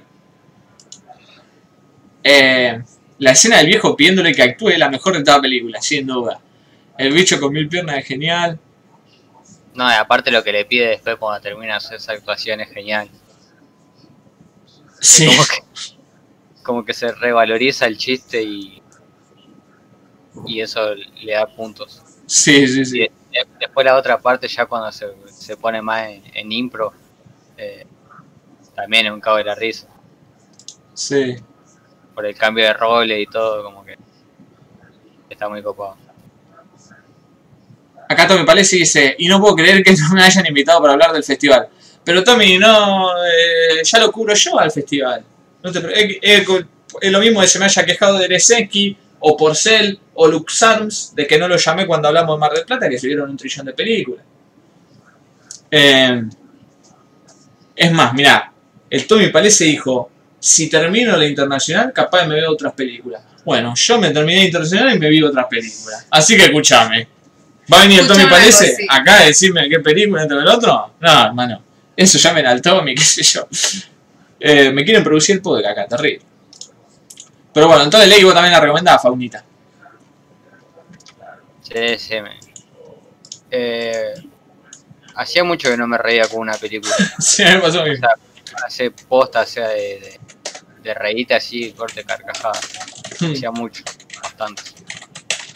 Eh, después Lua Bermela, que era la única, como dije antes, la, ante, con anterioridad en realidad, la única película del festival que quería ver. O sea, la única que había escuchado antes y que decía, uh, esta la quiero ver, esto que el otro. En el, antepe- en el antepenúltimo Moicano había visto una crítica y me la habían vendido. Dije, pa, la quiero ver esto. Tarkovsky Lovecraft. Quiero ver esto. Eh,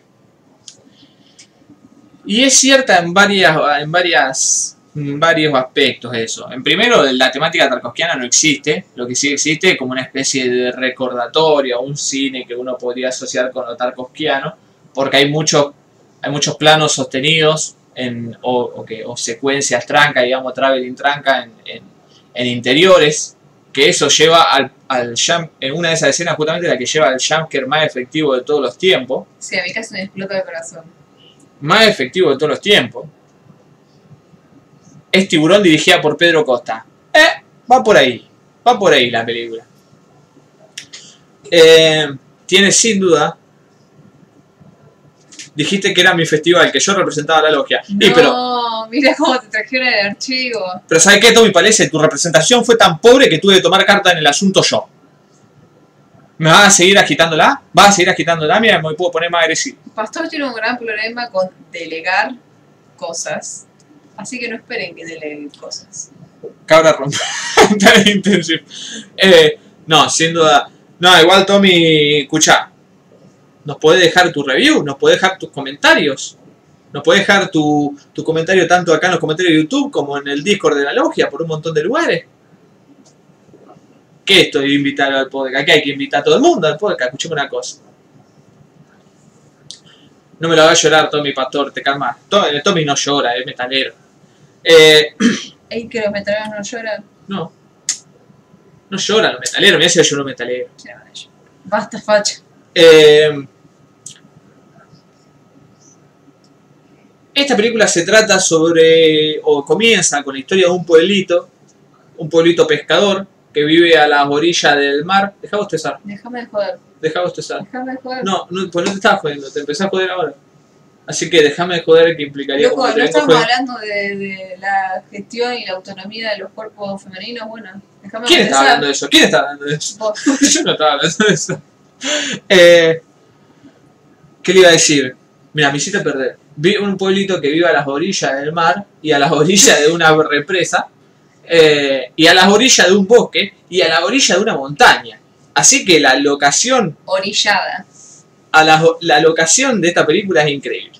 Es lo mejor que tiene toda la película porque eh, la que explotan muy bien tanto el director como el, eh, como el director de fotografía, las escenas con la niebla en la, en la monta en el cerrito ese, eh, la niebla en el bosque, la niebla en la represa, el posicionamiento de los actores en la represa y todo eso es increíble, es increíble y, y hace que la película sea todo el tiempo eh, interesante de ver, por más que no sea mucho lo que pase, ¿no? La historia pasa por un, un pescador que atacó a lo que se conoce como la bestia en la leyenda de la cultura del lugar, que no sabemos qué mierda es, lo que sí sabemos es que este tipo desapareció aparentemente al tener un encuentro con esta bestia, o sea, este tipo que era el que rescataba los cuerpos. rescataba los Ese cuerpos que liquidaba la bestia. Claro. Eh, y este la fue a atacar a la bestia. Un viejo se cansó, listo, ya me ¿Cuánto, hermano? ¿Cuánto cuerpo voy a andar recuperando? Vamos a atacar a la bestia y terminamos con recuperar.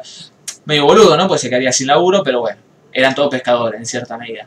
Eh, y el rubio, como se llama el personaje, hizo esto y la, y la colgó.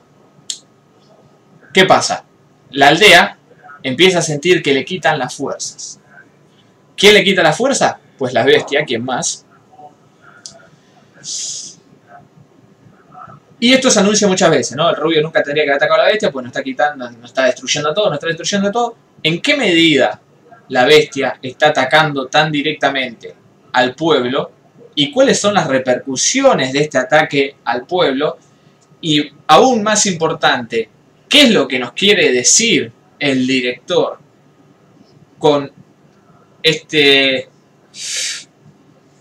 digamos, con este con esta problemática de que la bestia está atacando al pueblo y le está quitando y, lo está destruyendo, está por verse. No lo sé. No lo pensé porque esto claramente excede la cuestión de género, de, eh, pasa que un monstruo que en realidad está matando a la gente. No. Eh, esto bastante es bastante simbólico y otro tipo de película de la género que uno estaría esperando, ¿no? Claramente hay algo ahí atrás que, que está por verse y está por ensayarse y quien tenga alguna idea es completamente libre de representarla en alguno de los foros que nos competen. Eh, pero yo no la tengo. Lo que sí voy a decir es que por el lado del género me pareció bastante interesante la historia y me pareció que estaba muy buena sostenida con lo visual. Eh, nada más. Y bueno, tiene el más eficaz de toda la historia. Sí. Así que vale la pena. Eh, malísimo en cuanto a construcción junkeriana, pero muy efectivo. O sea, si hay alguien que no se comete el junker, está mintiendo. Punto y final. Es imposible. Eh, y después la película eh, podría contribuir ahí al desarrollo de, de qué es lo que se esconde detrás de Lua Vermela. La idea de que la película encara una temática media un buen día. Y los que hayan visto un buen día saben por dónde viene. Pero viene por una cuestión de de el lugar de un lugar en el tiempo. Y el tiempo como personaje en la película. Ajá. Entonces vamos a ver que se repiten escenas, un montón de cuestiones muy complejas y que también ya se han visto muchas veces. Pero en definitiva me gustó, luego de vermela. ¿Qué quieren que le diga? El que, el que no le mira, que queda un problema, venga acá, rompe la cabeza. Eh, y la última de la que quiero hablar no existen 36 fo- maneras de mostrar cómo un hombre se sube a un caballo. No existen. There are not 36 ways of showing a man getting on a horse. Eh, actually, there are. Eh, uf. ¿cómo se llamaba este muchacho? ¿Cómo se llamaba este muchacho? Me olvidé. Eh, esta película, que es una película ensayo, va a tomar como, eh, como tesis. No existen 36 maneras de mostrar un hombre que sube, cómo se sube un caballo. eh, y va a desarrollar. eh, va a desarrollar algunas cuestiones. La primera es la refutación absoluta. Em, ¿De qué forma? Bueno, mostrando justamente es 36, más de 36 formas de, de un hombre subiéndose de un hombre subiéndose a un caballo. Esto al típico estilo de las películas que, que hemos recomendado acá el año pasado del Festival de Mar del Plata, em, que llamaban Necroides, bla bla bla, esto que lo otro, que era un montón de recopilación de escenas, y un tipo hablando arriba, ejemplificando lo que decía con otras películas, que es increíble esa película. Bueno, esta también por el mismo lado, una película de ensayo en la que el loco eh, concatena un montón de escenas de películas, de chabón, más que nada western, de, de chabones subiéndose a un caballo. Pero después la película va a encarar, yo lo que estoy buscando acá, si me, si me permiten la, la- falta de atención en este momento, es una abreviación. ah. Acá está. Esto estoy, estoy buscando. Esto es lo que estoy buscando. Eh, a mí la película me gustó mucho, pero por pecado, porque me gustan mucho este tipo de películas. Entiendo que sobre el final, digamos, no es muy buena, Ajá. porque se pierde un poco punto y se vuelve muy redundante sobre el final. Eh, incluso con el principio, ya, digamos, parece media en joda y como que como está tomando un poco de, de, de para chacota todo. Pero lo que sí me parece que sobre el final se vuelve bastante innecesaria, digamos, alguna cuestión que se retoma. Pero sí me gustó la idea de decir, bueno, eh, la premisa es de Raúl Walsh, director. Entonces, dice, bueno, en una vez, en una revista, no se sabe dónde, Raúl Walsh dijo que eh, no existen 36 ma- ¿Qué quería decir con esto, no? Eh, no hay que buscar. Quiero que quiero filmar. Como alguien entra a una habitación, no tengo que buscar. eh, no tengo que poner la cámara en cualquier lado o hacer una boludez con el montaje o un traveling de, la Loma del Orte y esto que lo otro, porque es- hay una sola forma, ¿no? que es el tipo entrando en la habitación. Punto. La película toca eso también, porque después de mostrarte un montón de gente subiendo un caballo, te muestra cómo entran en una habitación, cómo se salen por una ventana, un montón de pelotudeces. Pero después cuando se pone, cuando cortan las... la- yo pensé que toda la película iban a hacer concatenación de escenas, lo que en forma habría parecido perfecto, pero no lo fue. A la mitad de la película se corta, empiezan a mostrarse material eh, y a hablar el tipo arriba, Ajá. que empiece a investigar de dónde surge esta premisa. ¿No? ¿Cómo fue que dijo esto y a qué se refería? Ajá. Y ahí empieza un desarrollo, ¿no? De, bueno, vamos a buscarla, de qué mierda, no, se dijo, cayó del cinema, salió en una entrevista, le habían hecho al loco, eh, pero después al final resulta que 36 es un número que usan los franceses para referirse a que algo es un montón, Ajá. entonces tiene otro significado, no es una cuestión numérica, sino que ya, etcétera. Y un montón de esas cosas hasta que termina planteando, eh, junto con, con el director Kosarinsky, que es el que la cuenta, ¿no? A esta, a esta, con el que cita esta frase, y o con la que usa el chabón este para la película, eh, que es un director que yo vi ya en el festival en edición ilimitada, que una película a mí no me gustó, que habla de la literatura, todo eso, el primer corto de esa película, que es una antología, estaba dirigida por Kosarinsky, era muy malo. Pero bueno, no estoy muy familiarizado con, el- con Kosarinsky, me parece que debería estarlo. De hecho no, porque ya saben lo ignorante que soy al respecto del cine nacional. Pero eh, lo voy a investigar, este señor Kuzalinski, porque aparentemente en la crítica argentina y en la, en la dirección argentina es, es muy importante. Ajá. Eh, y el loco terminó planteando como tres ideas de lo que descubrió al investigar tanto. Y me pareció copado, qué sé yo. El loco hizo una investigación, buscó un montón de películas, la plantó en una película y dijo, bueno, esto es lo que saque. Lo que sí me pareció es que se volvió bastante redundante en algunas cosas. Más allá de eso, me gustó mucho. Eh, así que si le gustan ese tipo de películas, véanla. Nada más que decirle. Leí, ¿me querés comentar qué estuviste viendo vos? Eh, sí, yo no estuve viendo mucho, pues ya le expliqué, estaba muy, muy hecho pija la semana pasada, y como que esta semana pues todo de tratar de recuperarme un poco. Entonces como que vi, creo que vi tres películas nada más esta semana. Dos del, va, tres del festival del Bars y una que no tiene nada que ver con el festival Ajá. aparte. Eh, pero el festival vi esta Shakespeare, no sé qué onda, Shakespeare Shit, una cosa así, que es la de Lewis Kaufman, el, el director de, de Toxic Avenger. Sí, sí, sí, sí. Y director de Trauma, le llamaba la. La. Tro, eh, Tro- Troma, una cosa así. Uy, no me acuerdo. A ver, Lloyd Kaufman. Eh, Lloyd Kaufman. Esto que es el otro. Es cofundador de Troma Entertainment, sí, Troma. Eh, claro. El, el Vengador Tóxico y un montón de y películas así rancia, ¿no? Tromeo en Julieta y boludeces así. Un- una especie de, de ídolo del cine, del cine rancio, súper de la B. Sí, bueno, esta película a mí me pareció una, una cagada porque no es, no, es, no es graciosa ni bizarra de, de esa bizarro que es gracioso, sino que es un, biz- un bizarrismo muy, muy preparado que termina siendo chotísimo y, y sin gracia, o sea, termina siendo patético Ajá. porque es una película sobre un un chabón que o sea que se dedica a, a crear eh, fármacos y diferentes cosas para, para tratar enfermedades trabaja básicamente para una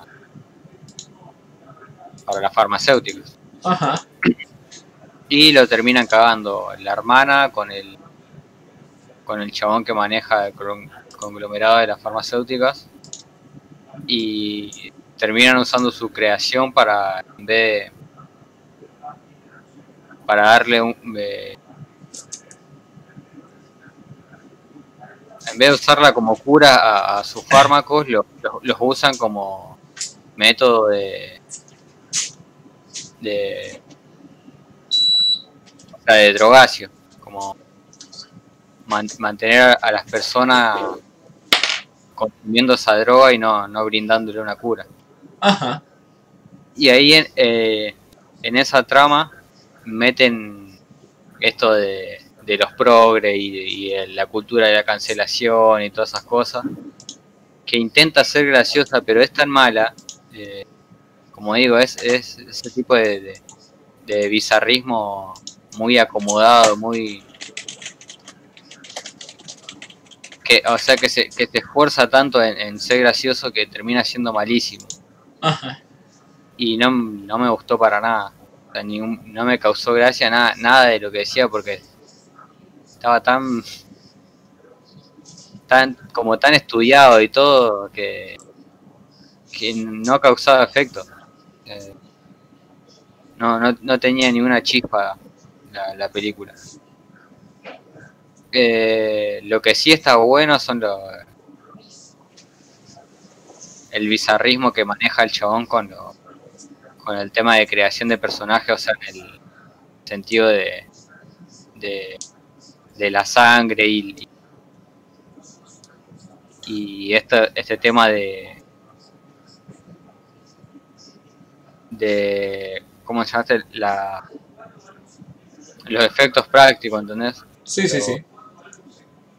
cómo, cómo hace los monstruitos y, y todas esas cosas pero después no, no no me copó nada de la película sacando eso me pareció completamente aburrida predecible y sin gracia Eh, me imaginé, me imaginé que este no era un cine.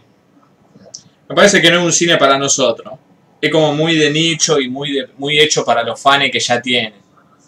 Eh, a mí tampoco me gusta. Eh,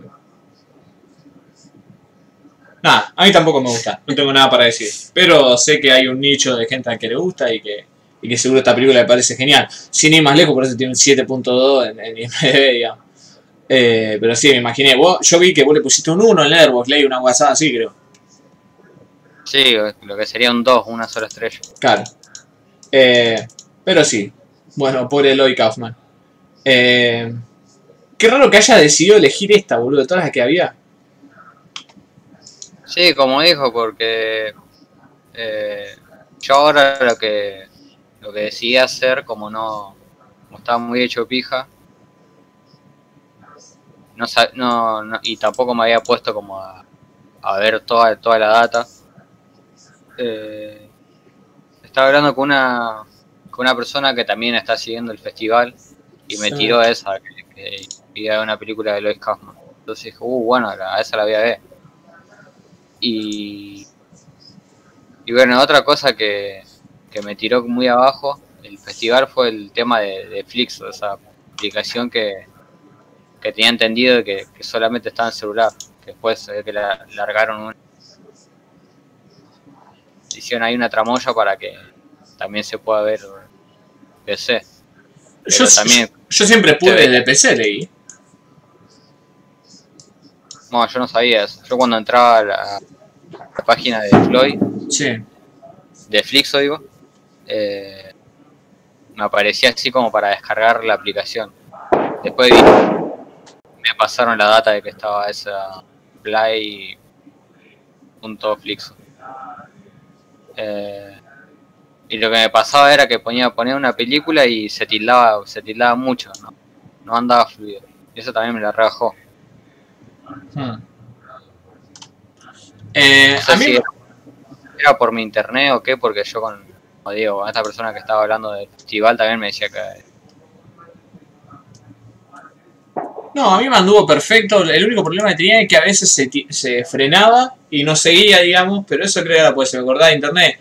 Pero actualizaba y la adelantaba, no era mucho quilombo, digamos. Eh, uy, eso, se están agarrando a tiro. Welcome to Rosario, hermano. No, mentira, igual eso era un fuego artificial. Pero cuando escuchan, cuando escuchan ruido así, si se pregunta, son tiros. Eh, Me parece que los tiros tienen un poco menos de eco, ¿no? no, bueno, sí, estaba muy alto, pero el sonido justo de esos fuegos artificiales es muy parecido al de los tiros. Al de 38, digamos, que es el que más, el más se usa. ¿Qué? también vi Conocedor de los este, ruidos de tiros. ¿Y si son los que se tiran el tiro siempre acá? ¿Y podés distinguir un 38 de cualquier otra cosa?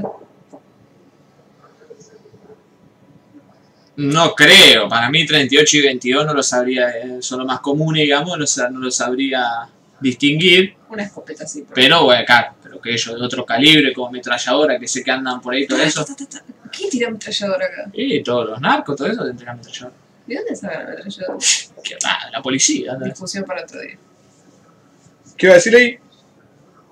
que también vi del festival eh, la película El cadáver insepulto.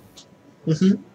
eh, también me pareció muy floja porque o sea, en el trailer pintaba como algo resarpado, como algo súper eh, misterioso, así. Y terminó siendo también otra película de otra película más sobre sobre secta y ocultismo y ese tipo de cosas. Eh, lo único que también me copó de esta película fue el, el bichardo que aparece casi al final de la película, que, que está muy zarpado, te, cuando lo ves te caga todo. Eh, está muy bien hecho, o sea, a, a niveles hollywoodenses o cualquier película, ponerle europeo o yankee sobre bichardos. Está muy bien hecho. Eh, después, como digo, también no me copó nada porque no, la película no trae nada nuevo. Es más, el, el misterio que intenta crear es, es- no termina siendo misterio tampoco porque, como, como digo, es es una película más sobre ocultismo y, y secta y ese tipo de cosas que todo lo que pasa en la película ya te la debe venir y, y hay cosas tan tan básicas y tan que quedaron tan chotas que por lo- los viejos y los recursos y, y también por la, la interpretación de algunos personajes Ajá. Sí, acá Tony Montoro también tira malarda. claro que nada el, el personaje ese de, de Mirta Busnelli que del bizarro patético No. Eh, yo vi el cadáver insepulto. El bicho me hizo acordar a la morsa de Tusk. sí sí sí tiene mucho eso Eh, Eh, pero bueno, también vi, creo que vos también la habrás visto.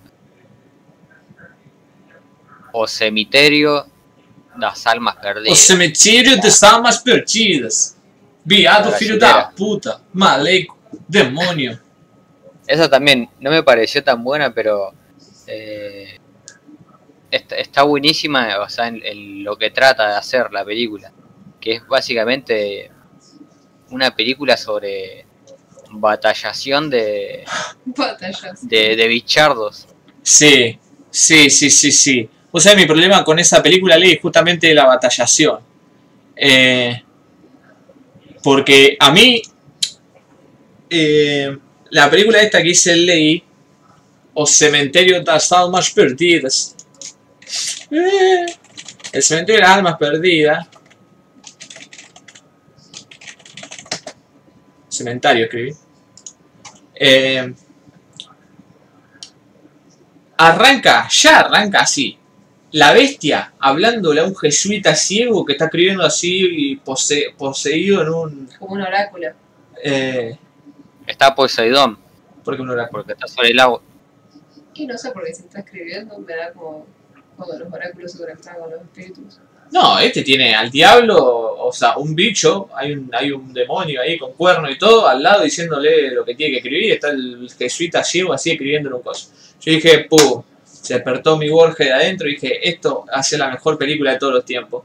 Después viaja como en el tiempo la película y te mete una trama de unos circenses que van ahí a, acampar cerca de donde estaba, de donde después acontecen otras otras cuestiones más en la película, que es justamente un cementerio de las almas perdidas. Y, y hay un quilombo ahí con los locales, eh, con la gente de- del pueblo que está ahí y todo eso. Termina esa escena, esa trama, esa pequeña tramita, digamos, 10 minutos, 15 minutos, y arranca de vuelta la idea del, del jesuita este, porque van como uno, van como unos eh, unos cardenales ahí a decir, bueno, qué mierda pasa acá, este está reposeído, pum, lo liberan, y uno de los cardenales ve que el chabonete tiene un libro, el libro este que está escribiendo, que está dictado por, por nada más que Belcebú, y, y, lo, y lo, se lo, lo agarra para él. Y este va a ser el protagonista de la película.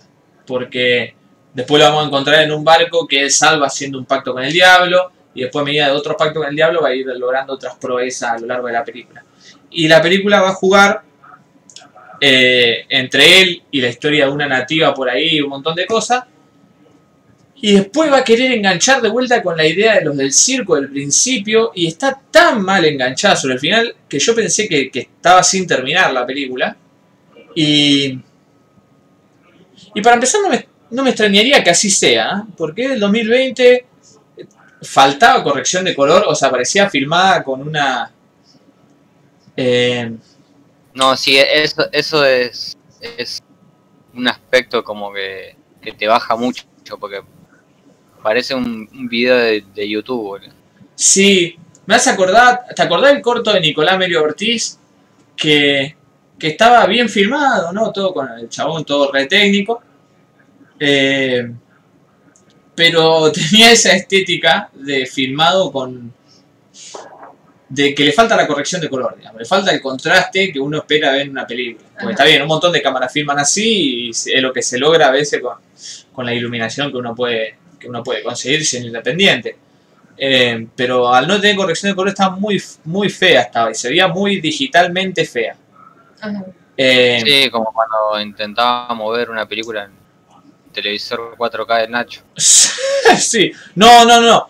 Bueno, claro, eso también lo tenía, que se nota como una especie de movimiento extraño, ¿no? Pues están, están digitalmente manipulados los, los frames por segundo de la imagen, entonces parece como que el movimiento es medio raro. Es como Ajá. cuando vos, vos producí- reproducís algo no 4K en una televisión 4K y lo haces forzar, la televisión hace cualquier cosa, y ahí cuando se ve trucho, que es lo que hacía el televisor del Nacho, me acuerdo cuando Ley quería mover algo, y se veía como, como o sea, los movimientos se veían tan realistas que parecían que no era una película. claro. Que es lo que pasa con cualquier cosa. Qué impresión igual. No, porque es, o sea, ¿qué? Realista. Es una cámara de televisión, digamos. Se veía como si fuese un noticiero. Que malísimo, eso. Eh, y, y esta, bueno, también tiene eso que dice el ley, pero aparte también tenía como la estética esa digital fea, de baja calidad. Eh, ahora que me pongo a pensar, no puede ser que no esté terminado porque tiene una banda de efectos especiales. Eh, O sea, fue una elección eso. no, no fue una elección, es lo que tenían, digamos. No, no le pareció importante corregir eso o no lo vieron mal, tal vez. Eh, Y pero si decís que tienen efectos especiales, o sea, podrían haber costeado la corrección entonces. por eso te digo, o no lo tuvieron, no tuvieron eso eh, como, como prioridad o no les pareció que estuviese mal. Eh, pero sí, a lo que iba es que la, toda la historia del jesuita este eh, convertido a la bestia y, y toda esa tramoya pre- como, como precolombino de la época de las colonias que se arma ahí en toda esta zona, que me pareció genial, la pelea con el pueblo originario, todo, eh, me parecía súper interesante y súper copado. Después que quieran meter la trama esa que está completamente colgada del circo, de los circenses de ahí, y que encima después la usen para hacer un final de Marvel o una cosa así, me pareció ridículo, me pareció que está bien. No hay que pedirle peras al olmo, ¿no? Y esto no digo, no lo digo con una especie de visión eh, pretenciosa de ah, tipo de película, todo el otro. Eh, porque sí, yo entiendo que hay un montón de estas películas y este festival, por ejemplo, que van a, a lo, a lo que se llama lo campi, digamos, a lo medio, medio jodón, medio spoof o medio bolacero. eh, Claro, como- que no se toma en serio. no se toma en serio, exactamente. Como que una película no se toma en serio. Pero esta, me pareció que sí se estaba tomando en serio y que estaba mostrando cierta calidad, digamos, narrativa o, o- o temática, que me parecía estaba buena. Claro, no era tipo, ah, jaja, somos una película de clase B. Claro, no era como la de Lloyd Kaufman que acaba de, de hablar Ley, que, bueno, sí, un chiste de principio a fin. Claro. No, esta tenía un par de cosas copadas, por eso me parece que valía la crítica de decir qué mierda que hicieron decir con ese final. Eh, o sea, ese, final no me parecería para nada mal en cualquier otra película. Mm. Eh, pero en esta me pareció que, que queda muy colgado y, y arruina un poco lo otro. Pero en fin, toda la otra trama de- del monje y todo eso me pareció genial. Bueno, no sé, leí.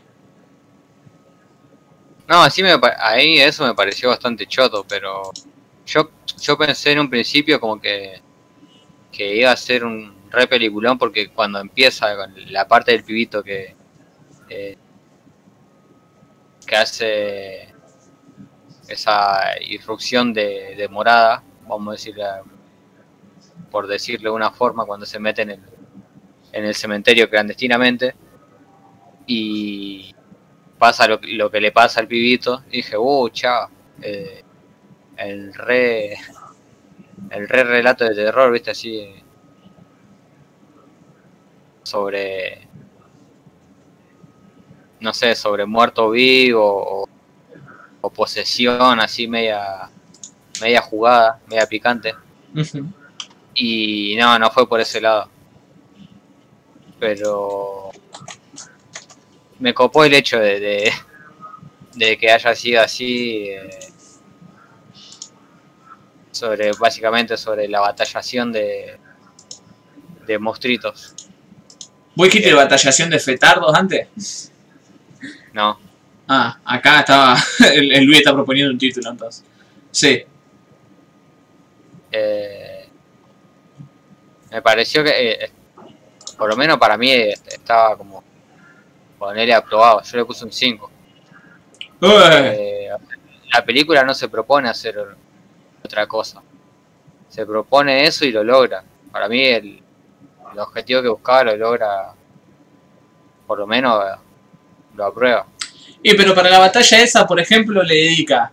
eh, dura una, yo, una hora cuarenta película, le dedica, le dedica una hora y veinte a toda la historia del monje y cómo llegaron los espíritus a ese cementerio. Y 20 minutos después a la, a la- a la historia del negro, que es el que termina ahí en la batalla esa media loca. Eh, a ver. le- la- sí, sería pedirle demasiado que haya un desarrollo paralelo de esa historia, pero me pareció ines- o sea, entiendo por qué está ese final, pero me pareció como que medio malardo comparado con el resto. Eh, puede ser que ese ese haya sido el objetivo, como dice el ley, porque Sí, es cierto, claro. lo pusieron al final, pero no sé, a mí no me gustó. O sea, a mí tampoco, pero, o sea, como digo,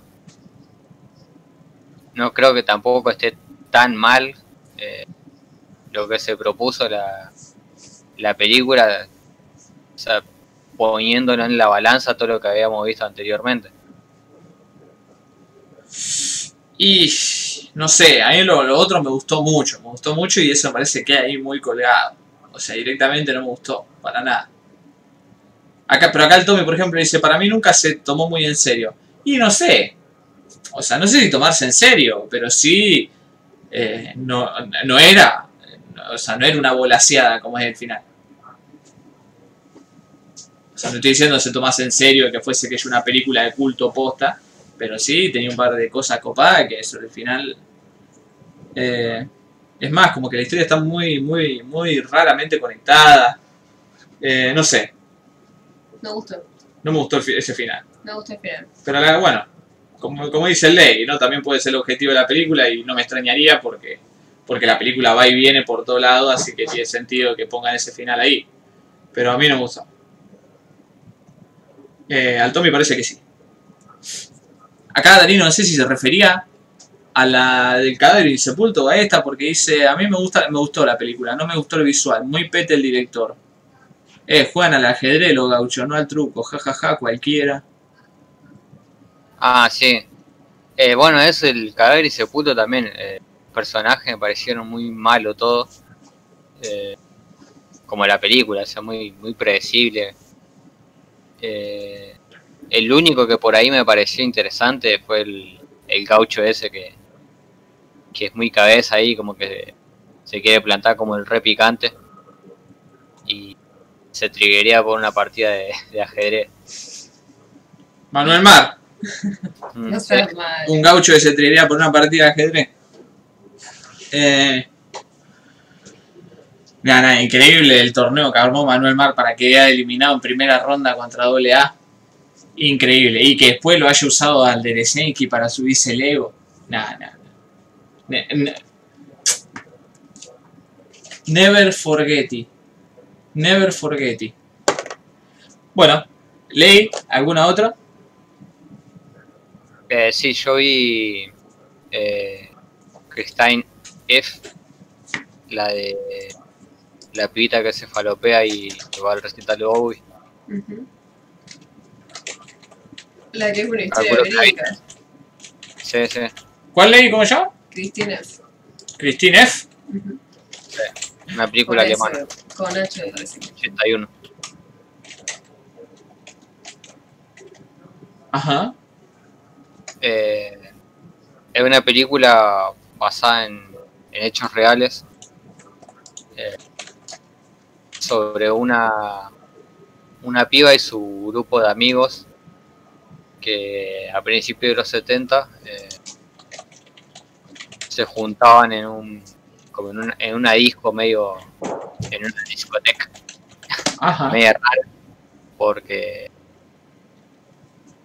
como que era la vendían como la, la disco moderna y ahí iban todas a paropiarse con, perca, con heroína, que es como la que empieza a detonar a todos, que es como la el drogacio que, que estaba de moda. Y se, se meten en esa, ella y su grupo de amigos. Sí. eh, y bueno, y como todos sabemos, ter- termina mal eso. Terminan un, mucho ahí re liquidatres. Y bueno, eh, básicamente eso, o sea, la historia de, de ella y sus amigos y bueno, y su novio también. Están todos metidos en eso de la droga, eh, la prostitución, Mm. para conseguir más droga. Uh, eh, Aparte de que son preadolescentes algunos. claro, una preadolescente yendo a un recital de Bowie, peligrosísimo. Sí. Ahí encima, eh, en un momento cuentan cuando la Christine F. la- lo conoció a Bowie, eh, que fue creo que cuando estaban haciendo la película. Ay, no. Y dijo como que. Como que veo que se bajoneó porque era como viejo Bowie. Porque claro, Bowie en esta época ya tenía como casi 40, creo. 30 y largo ya. No, no, tenía 30. No sé. Y sí, sí. Si murió, cuando murió tenía 60 y algo, creo que 66. Sí, 66. Claro. Bueno, tenía 30 y pico y como que dijo, ay no, es como re viejo, me lo imaginaba distinto. Pero aparte el Bowie de Berlín ya como que perdió toda... O sea, ya perdió todo el glamour el Bowie de Berlín. Era como el Bowie ahí, Brian Enístico, eh, Posy Bajonero, Ese Thing White Duke. The Thin Way Duke, Igual, La como Falopa. lo muestran en la película, no está No era mal, muy andrógino. Claro, ¿en qué, en qué modo está? Y tenía el pelo rubio en la película, me parece. Y ya no está todo Sí. chupado. Castaño. Porque, porque es el Bowie de los 80, no está todo Ah, chupado. el Bowie Let's Dancero. Claro, o sea, no está como estaba en la época de Berlín. Claro, pensé que era la época de Berlín, Berlín. No, no, no. 77. Senti- ¿77?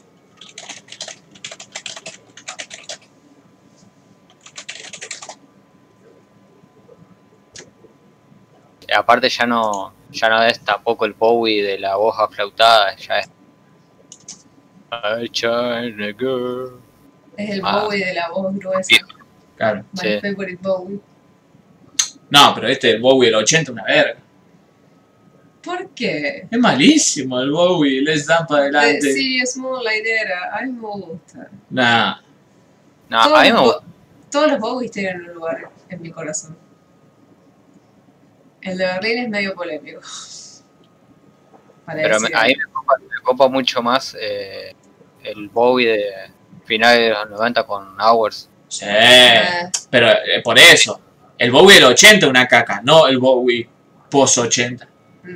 Para mí todo lo de los 80 así medio, di- medio disco y fan que quiso enganchar ahí, pero sin meterse en, en los géneros que lo estaban, lo estaban reformulando, digamos, pareció muy, muy caca. Young Americans era de los 80 o de los 70? No, de los 70. Los 70. Pero ya dando Ya paso. como. Sí. Pero ese- Pero está bueno ese. Sí, porque de los 70. no, pero Low que el primero de la trilogía, después está Heroes y, y Scary Monster, ¿era? Eh, que son la, son ahí la última trilogía. Ah, no, Lodger, perdón. Y después viene Scary Monster, que es el que empieza todo. Y 83 ya les da, uy, Tonight es una verga. O está la, la cosa del laberinto. Ay, Darino, por favor, me estás haciendo mal. Es malísimo el Bowie viejo y el disco verguero infumable que sacó y todos fanean. Esc- escuchar a Pastor hablar de la música es como escuchar a la UCR hablando de política. Explíquese, señor. Never Let Me Down. ¿Qué poronga este disco? Este corona toda la caca que venía haciendo Let's Dance y... ¿Cómo mierda llama este?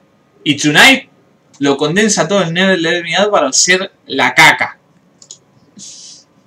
Después Black Tie, White Noise, otra cosa. Debut de Suburbia. Outside ya es un lindo disco.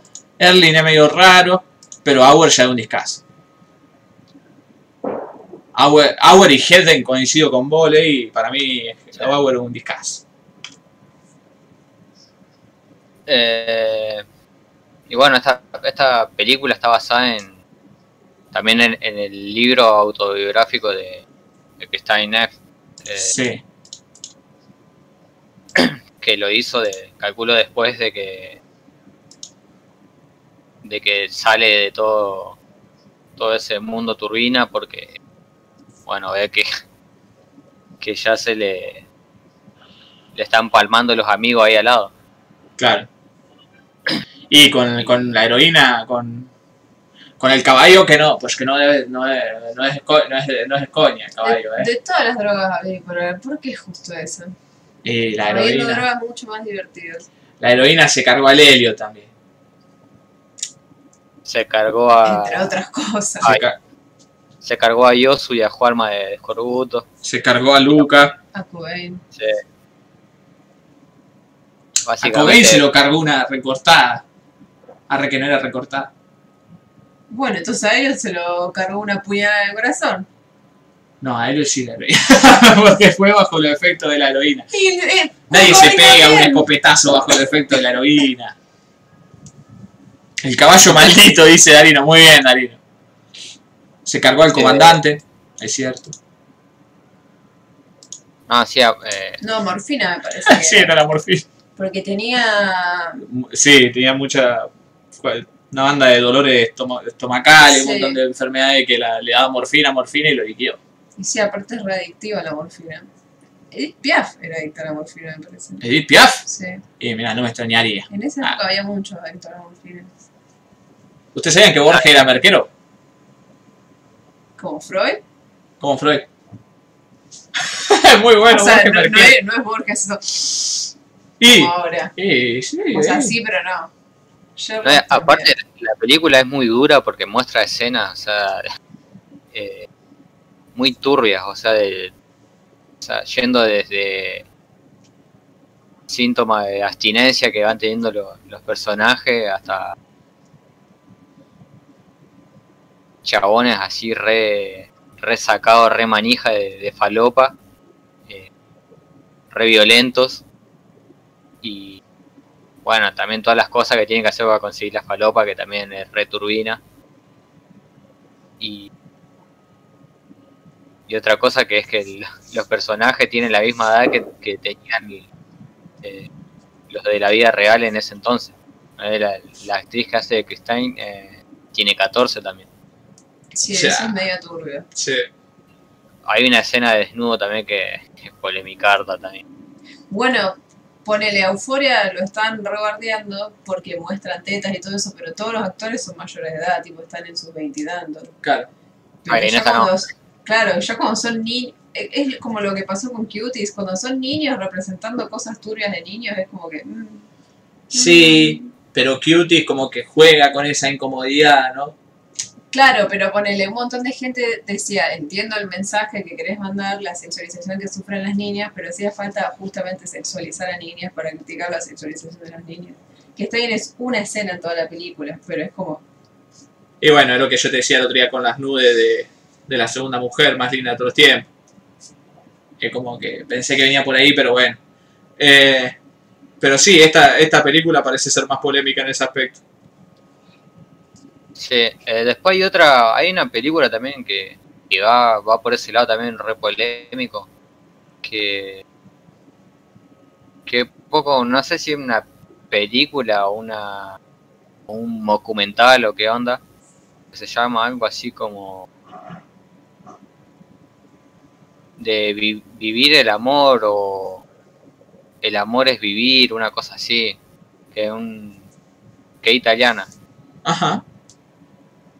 que es reconocido el video que le hacen como así una entrevista a un pibito, que el pibito que habla como de experiencia sexual y un pibito que no sé, que tiene 8 años. ah, sí, conozco el video, pero no sé qué onda, de dónde salió.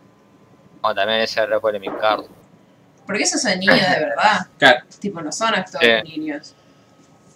Pero bueno, esta es recomendable y qué onda, no, no parece muy recomendable por lo duro, pero parece una buena película en general. No, sí, o sea, es muy recomendable por eso, porque eh, es muy cruda la película y muy muy realista. eh, Claro. lo que cuenta. Puede, puede ser muy redundante, en- y sí, es muy redundante con el tema de la falopa. Es falopa, falopa, falopa, la película, porque básicamente es contar sobre la vida de faloperos.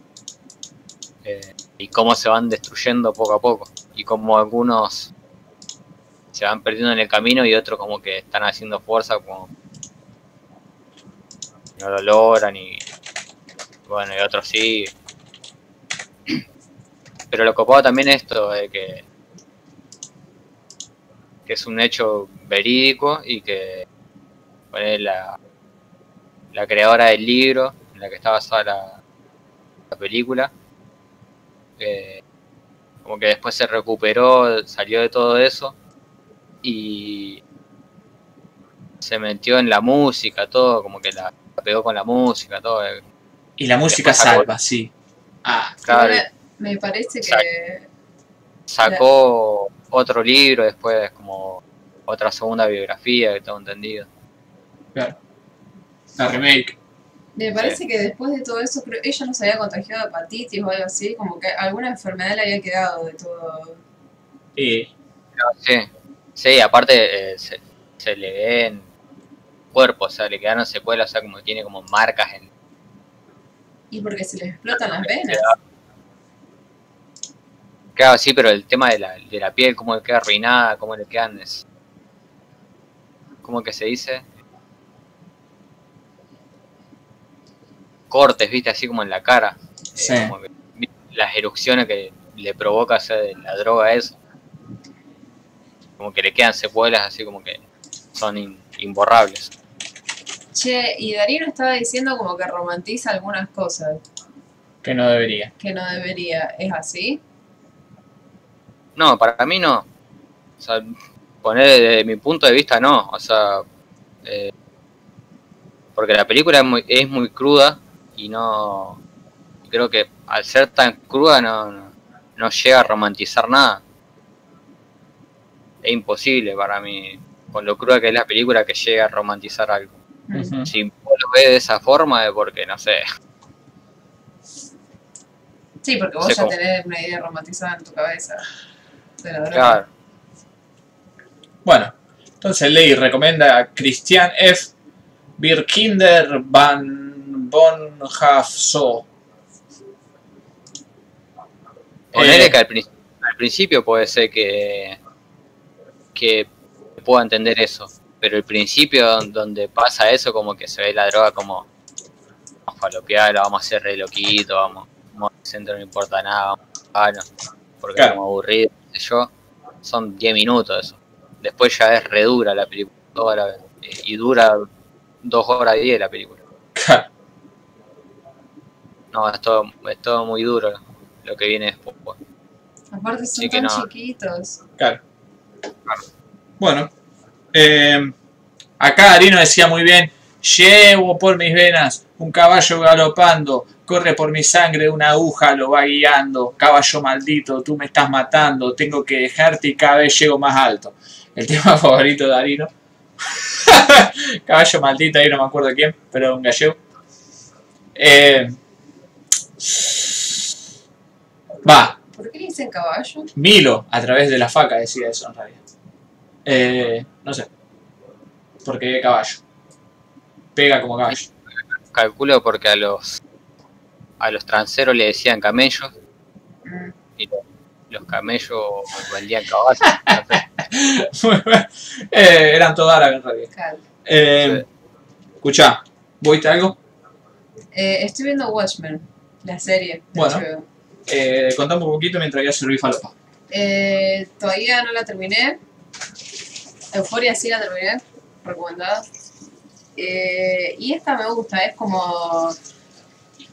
Está seteado después de todos los hechos de la película y del cómic de Alan Moore. Eh, tipo años y años después, o sea, en el, en el presente.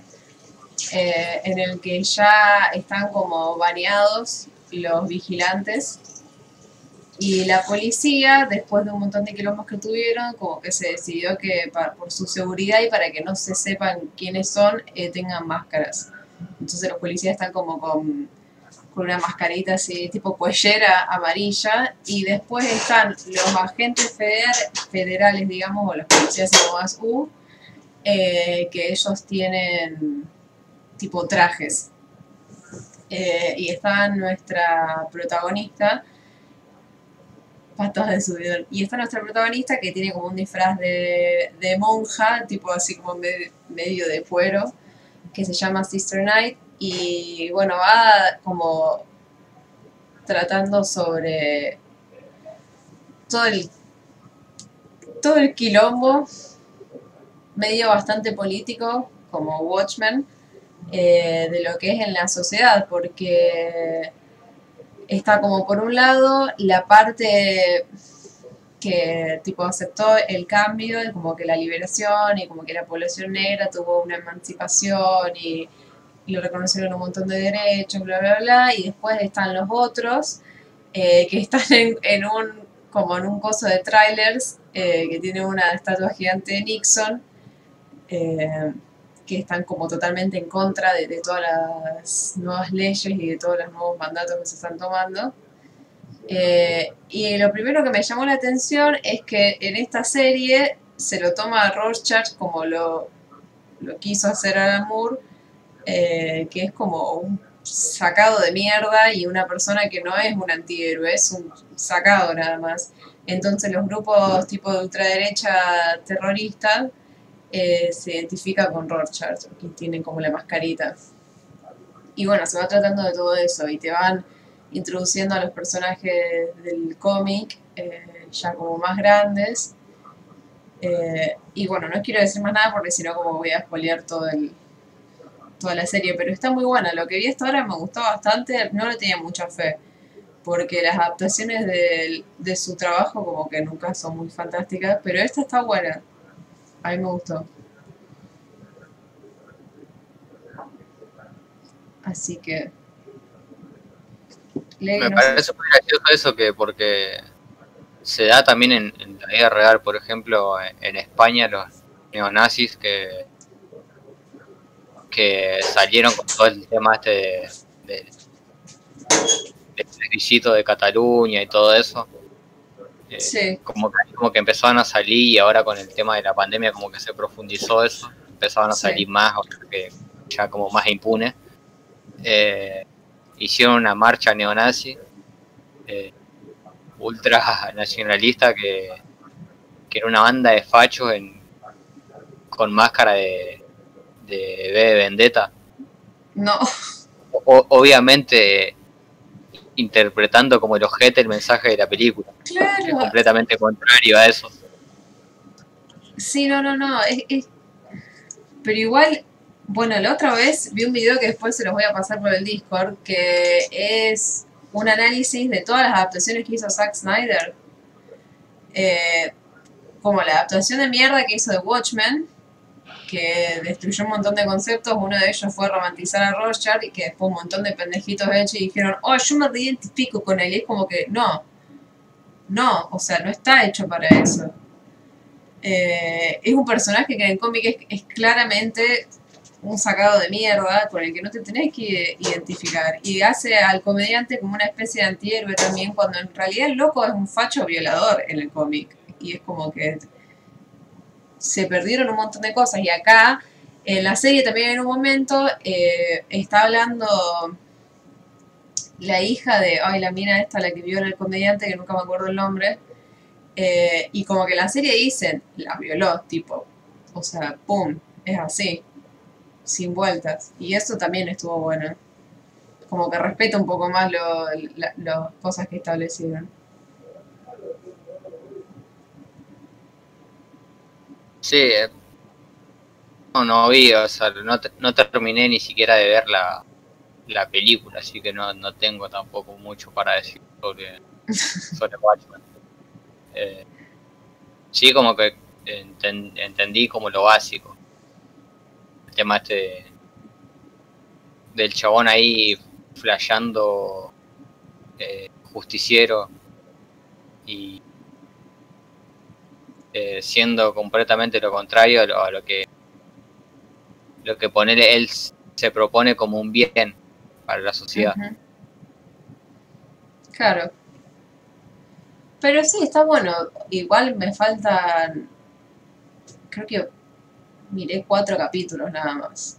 O sea, no sé cuántos son, pero me faltan bastantes. Eh, y está buena, qué sé yo, no es wow. Pero me gustó. Mientras espero los últimos dos capítulos que salieron de Euforia, que no sé por qué no me salen en el HBO, eh, me puse a ver eso. Y después, después también intenté ver Doom Patrol, pero me aburrió mucho. Así que medio que pude ver dos capítulos y después dije, no, esto es muy aburrido y no, no lo vi más. Franco dice, nota, la serie continúa del cómic, no de la peli. Esas referencias repetidas a lo del canal del cómic no están.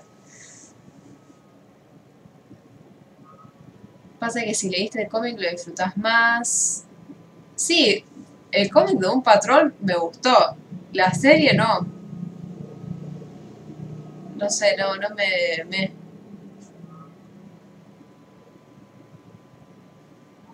Los primeros son medio un embole. El tema es que son un embole y son re largos. Porque si vos me decís, qué sé yo, son más cortitos, media hora, bueno, ya fue, me lo fumo. Pero son muy largos.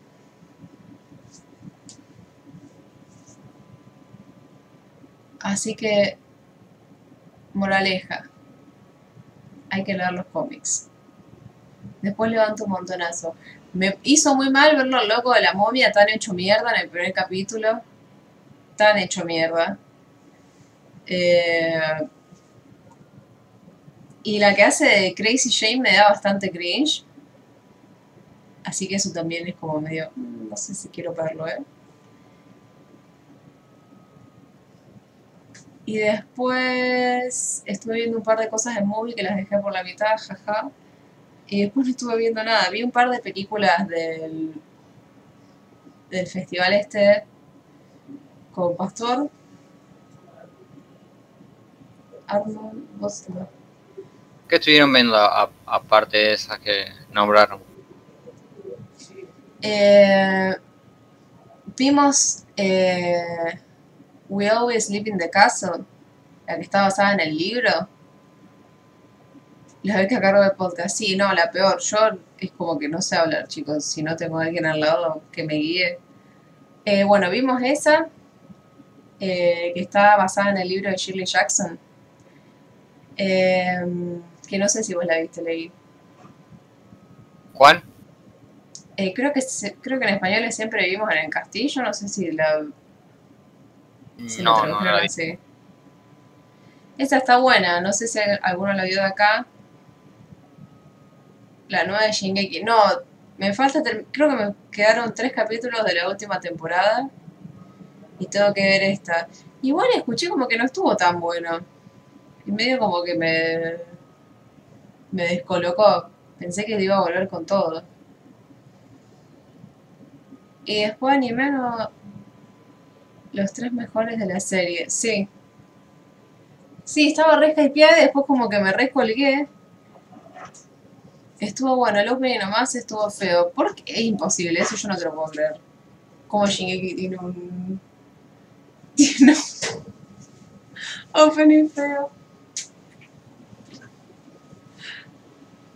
¿Quién está acá? Hola. El Pelusa, Hola, Pupino. el Diego Armando. Voy a hacer podcast ahora con el perro acá. ¿Qué pasa, Pelusa? ¿Tenés una cara de terror? Pero, ¿se ve ahí? A ver, Me parece que no se ve. Cute. Ahí se lo ve. No, no se lo ve. Baja un poquito la cámara, porque es muy petiz.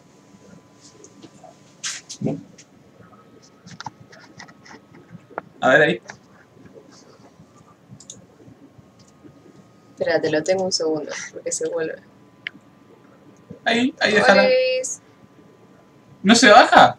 No, se vuelve. Oh. ¿Qué pasa, Perú? ¿Por qué tenés tanto miedo? ¿Y por qué no está mi madre? Pobrecito, lo abandonó y lo dejó tirado ahí en la cama. ¿Cómo lo abandonó? ¿Eh? ¿Cómo lo abandonó? ¿Y por no? Está siempre con mi mamá, pobrecito. ¡Ay, peluz! ¿Qué hizo? ¿Qué pasa? No pasa nada. No pasa nada, no me mires, sí. Este perro está re loco. Sí, es- pobrecito. Pero bueno, se ve que vivió momentos duros con el caballo en la calle. La panza que tiene. Tiene una panza.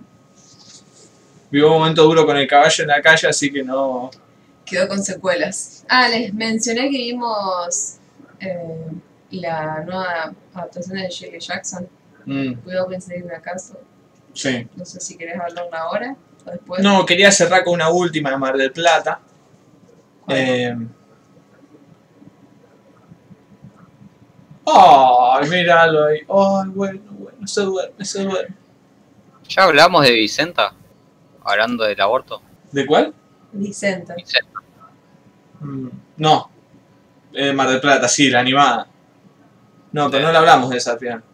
No la pude ver yo. Yo tampoco. Ah, vi que estaba en yo Cinear, la- pero no la vi tampoco. ¿Querés hablarlo vos? Yo la vi y me, me gustó. Eh, ponerle como experiencia cinematográfica un poco como que no funciona mucho. ¿Por qué? El tema esto de los muñequitos como que no son algo así estático, no, no, no tienen movimiento ni nada.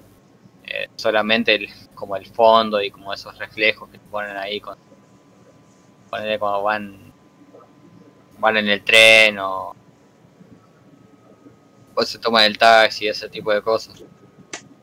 Que intentan ahí como un poco darle un toque de animación y que no sea algo tan tan estático. Pero la historia también es como muy también muy dura y muy necesaria. Claro. Y aparte está, está buena porque o sea, cuenta una historia hasta como de, del aborto y una violación a una chica capacitada con retraso mental. Ay, y y sí, esa, el tema este de que básicamente es una, una chica que a partir de esto, de que fue violada, como que es eh, discapacitada y todo, eh, le van a practicar un aborto y, y se mete una una jueza, una jueza o no sé, una funcionaria, no sé qué onda, minutos o hora antes de que, de que le practiquen el aborto, eh, cuando ya está todo dado, se mete y sin, sin conocer la causa, nada, eh, y lo impide, pura y exclusivamente por motivos religiosos. Que, que cuando se arma todo este debate y el caso como que se vuelve nacional, se vuelve conocido nacionalmente, se arma todo un revuelo, como que intentan disfrazarlo, pero es imposible disfrazarlo porque salta por todos lados, porque que es por motivos religiosos. Y bueno, la película ronda en, en esto, o sea, todo el, toda, toda la lucha de la madre y la hermana por el, de- el derecho de, de, de la piba, o sea que el derecho a abortar Claro. y cómo se, cómo se la ingenian, o sea, como que ya, ya había un- una ley eh, que, que le permitía o sea, el, el aborto en ese caso. Y cómo se vuelve una batalla en- entre conservadores eh, tratando de buscar hueco y, y todo, el, todo el quilombo. Bueno, el apoyo de la iglesia y bueno, y Lo de siempre, claro. los políticos y los, los doctores también y todo. Y la, la mentira también. Porque cómo, cómo se mete la mentira como para encubrir y, y también como re- retrasar el proceso ya sea, eh, ya sea impracticable el, el aborto por un, por un tema de tiempos. Como la, tratan de estirarla. Cosa que al final no terminan logrando porque, bueno, se mete un grupo de, de, de mujeres eh, como que le brindan una, una ayuda aparte. Creo que, no recuerdo bien, pero me parece como que, o sea, son feministas que como que tienen muy estudiado el tema y como que le consiguen como unos abo- abogados, me parece medio picantes, y, y terminan ganando la batalla y terminan practicando el aborto a la, a la chica, que era lo, lo que querían. Y, y bueno, y como esto también en, en la historia argentina senta un precedente eh, favorable. Claro. Si bien como que se tuvo que batallar mucho cuando no, no tuvo que haber sido así. Eh, y aparte como que es necesario como el, el- esto es lo que yo digo en el- la historia, más que nada en el cine también, que que bueno, que está hecho para eso también, como para visibilizar este, este tipo de cosas. Claro.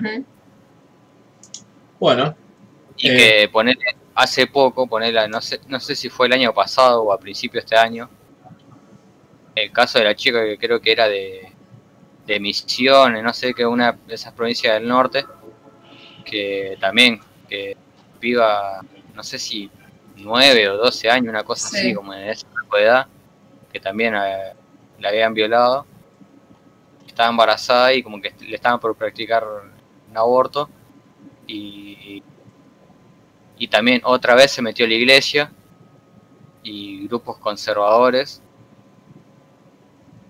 y también la terminaron pateando, pateando, pateando hasta que el- creo que la, la piba tuvo que, que, que parir. Y encima tuvo un montón de complicaciones. Eh, creo que, no sé, si lo tuve- no sé si lo tuvo un parto natural o cómo, pero tuvo un montón de complicaciones porque, claro, tiene un cuerpo de 12 años. claro. O sea, no está hecho Sí. para parir. Eh, eh, pero sí, el, estos últimos años, desde la última vez que se trató el aborto hasta ahora, hubo varios casos de, de niñas a las que obligaron a, a parir. Sí, y esto como, como eh, pone ahí el tema, este paralelismo, o sea, como Vicenta logra que a la hija le practiquen el aborto porque se mete este, este grupo de, de mujeres que le, le brindan esta ayuda con estos abogados picantes y logra como destrabar esa, esa negociación interminable que la tenían más perdida que, que otra cosa y como esta otra chica hace poco no, no teniendo esos recursos eh, termina por perder la batalla y, tiene que que parir a ese bebé no deseado Claro. Y bueno, le pasó hace poco y lo de Vicenta creo que fue en el 2007. Claro. Bueno, Terrible. entonces el documental este stop motion, más centrado en los stop que en los motion, me dijeron por ahí, eh, Sí. recomendado. Yo no llegué a verlo en festival, pero se puede ver en Cinear, me parece. Em, una pregunta, estuviste leyendo los comentarios acá de Franco. Sí, Bien. Eh, eh, ¿es, ca- ¿Es canon eso? ¿Qué onda? Eh, ¿Está ahí canonizado lo de Watchmen serie? sí. Porque retoma Sí. lo del cómic. Claro, pero onda. De posta. No es algo ahí medio rancio sacado a Netflix para. Eh, y no sé qué tan. O sea, qué tan posta es. Sí, no, No sé- no no sé sé cuál cómo- será el nivel de valoración, Claro, claro. no, no sé cómo funcionaría y eso para mí, porque- cómic. Si no está en un cómic, no es, no es- Y pero Watchmen empieza y termina ahí. Y bueno, ¿y debería tener una continuación? Eh, ¿O no debería existir la serie? No, la serie está buena y tuvo un montón de elementos cánones de la, Claro. del cómic. O sea, no es como la película que flasheó cualquiera. Pero por ejemplo, viene Alan Moore, que todavía está vivo, al pedo lo nombramos. Y dice, bueno, voy a hacer Watchmen 2. ¿Tiene que agarrar la serie? ¿Y lo hecho acontecido en la serie? ¿O puede hacer Watchmen 2 si... Sí, Alan Moore le chuparía un huevo, Claro. pero por ejemplo de ese... Eh, no, me parece que los... No, no sé cómo funcionan los derechos. Yo, Franco sabrá decir. yo me tiro más porque, O sea, la serie lo toma como canon el cómic, de ahí en adelante. claro, Eh, bueno, eh, o sea, ah, lo canon es el cómic y vos tomás elementos canon del cómic y de ahí claro, haces la no, serie. pero yo estoy hablando de la serie. La serie canon, ¿se la consideran los fans de DC, de sí misma, como esta historia es posta o no le den pelota? Y yo supongo que como tiene un montón de guiños y elementos del cómic, No importa eso. No Supongo importa, que se puede, pero no, sé, tiene que venir a la Moore y decir, sí, yo Porque hubiera hecho algo parecido. Yo, por ejemplo, puedo agarrar y voy a. Bueno, esta, ¿saben qué? Voy a hacer una spin-off de eh, un Ewok, de un Wookiee de Star Wars. Y armo toda la historia y, y traigo Obi-Wan, la voz de Obi-Wan que aparece, un montón de elementos y guiños al canon, pero no hace canon, eso fue una película mía. ¿me Y bueno, supongo que siendo algo oficial de DC que tiene los derechos porque está trabajando con, a- con una entidad de DC, algo de canon tiene que tener. Ahora, si Alan Moore se despierta de su- en su cueva y dice, voy a hacer Watchmen 2, no sé. En realidad el superior tribunal le dio la razón a Vicenta por... Uh, le quiere todavía estar. No, Moore no reconoce nada que no sea de él. Eh, mirá, DC ya hizo la continuación de Watchmen, la mezcló con los héroes de DC. Esto es lo más cercano que te puedo decir. Actualmente salió una miniserie de Rorschach Que toma como que- la serie de canon. que toma como de la serie canon. ¿Listo? Claro, o ya sea, está. Es bueno, lo único que quería saber. Si lo que va a salir ahora en adelante va a tomar los acontecimientos de la serie como a- que pasaron. bueno, no, y aparte ahí también te contestaron, los derechos, como yo sospechaba, los tiene DC, no los tiene Alan Moore. De eso estoy completamente seguro y no es algo que preguntar. Eh, Y entonces ahí sí sería acá, puede ser. Puede ser. si es su propia propiedad. Sí, pero propiedad. ¿cuántos gordos hay diciendo que la segunda trilogía de Star Wars no es canon? Y bueno, Y de lo hecho lo que- están logrando porque, por ejemplo... eh, No, igual yo creo que esto con los fans tuvo como buena recepción. No, está bien, estamos hablando de otra cosa. Para un poquito, no me vuelva con esto. La nueva trilogía de Star Wars. Ni, ni bola le da a la segunda. Esto no pasó. Sí, igual son una verga las últimas películas. Y los mata. el canon es el canon. Poner la cámara grande y no se ve, adoptaron a un duende, parece un Wookiee, ¿viste? Parece un, un Wookiee. Hay una foto que yo tenía una guardada de un perrito de esta raza que tenía el pelo re largo así, le habían puesto como el coso de Chewbacca y era igual. Pues tenía los mismos colores y todo. ¿Y por qué te interesa tanto si es canon o no? Eh, tengo, tengo intereses secretos que no puedo revelar aún. Igual está muy buena, mirala, si. Probablemente ¿eh? Se ve que estaba acariciando una peluca con ojos, momento tiernis. Acá le sea sobre Vicenta. Animada no, le faltó el motion a ese stop motion. Aunque la historia es tan potente que si estuviera hecha con papel picado funcionaría igual. Encima la madre es analfabeta y se tiene que enfrentar con jueces, fiscales, médicos, etc. Porque el hospital mandó chamullo que no se podía hacer el aborto. En realidad el superior tribunal le dio la razón a Vicenta, pero los médicos se quebraron con la presión y no quisieron abortar y mandaron chamullo. Claro, eso también es que eh, la madre tenía muchos problemas como para comunicarse también porque era analfabeta. Hmm. eh, Sí, pero igual si bien tenía, tenía, tenía claras las ideas, y no, necesitaba No. eh, es tener un super lenguaje formal como para como para que leen el visto bueno y termine practicando el aborto. O sea, no, claro, no es necesario. claro. La termina salvando, o sea, otra vez de vuelta, si no fuera por estos pi... Claro. En el último reseteo de DC, Pero. Doctor... Sí. En el último reseteo de DC, Doctor Manhattan es Dios, dice el bache. ¿Dónde está ubicada? ¿Qué sé yo? Eh, estaba ahí jodiendo Darino con la otra cuenta. Vean de Mandalorian, gente. Mis padres están bien, ¿no? Están muy tiernos en el Yodita. No hablemos del Doomday Clock, el fanfiction de John Hoss. Geoff Jones.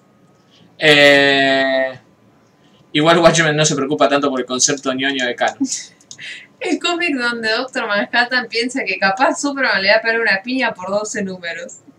Oh, por Dios. Leí hablando del aborto y Leí eh, nerdeando con Watchmen. Jaja, se equivocó y puso Leí dos veces en vez de Vicky en.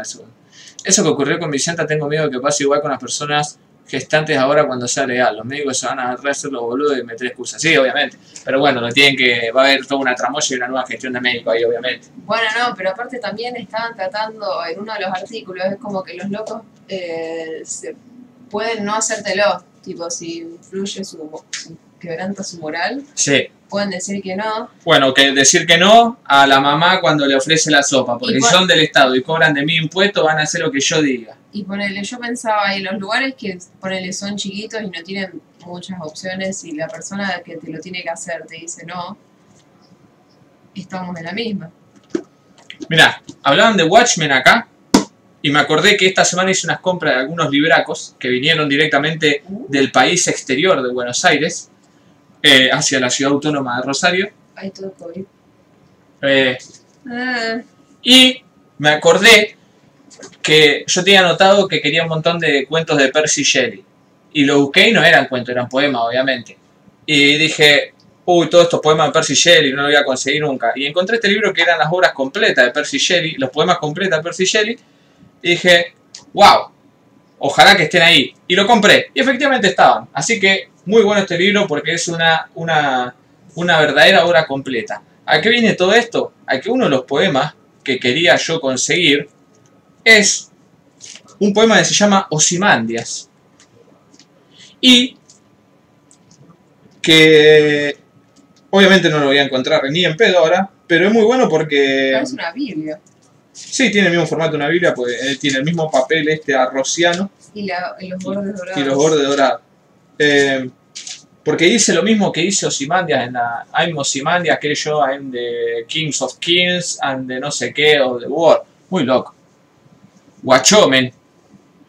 La serie de Stargirl también la eligió y es una bosta. Eh, decir no cuando la mamá le ofrezca la sopa, sí, cualquiera. Está- Tienen objeción, pero tienen que derivar. Bueno, gente, eso ha sido todo. Han- hemos dicho un millón de 3.000 películas. ¿Alguno le quedó algo que quiera comentar? Yo quiero comentar algo que, que estuve leyendo recién, Sí. un dato futbolístico A muy ver. extraño.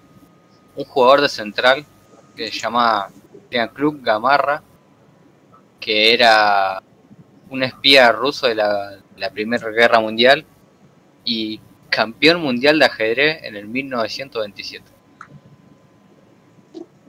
Muy extraño. ¿Cómo, cómo, cómo, cómo? Mirá que yo estoy cam- campeón mundial, mundial de ajedrez 1927.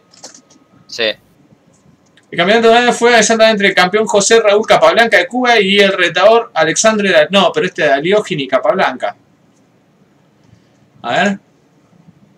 Uy, encima, a ver, hay que, hay que buscar ese dato, leí. Porque... sí, campeón con Central en el 1913 ¿Cómo se llama? Jean-Claude Gamarra. Ya- o sea, como Jean-Claude Van Damme. Sí, Jean-Claude. Claude. Jean-Claude Gamarra, el campeón canalla. Cuento Auriazule. El campeón canalla de jaque mate. What the fuck? Ser... Esto no será un cuento del negro, ¿no?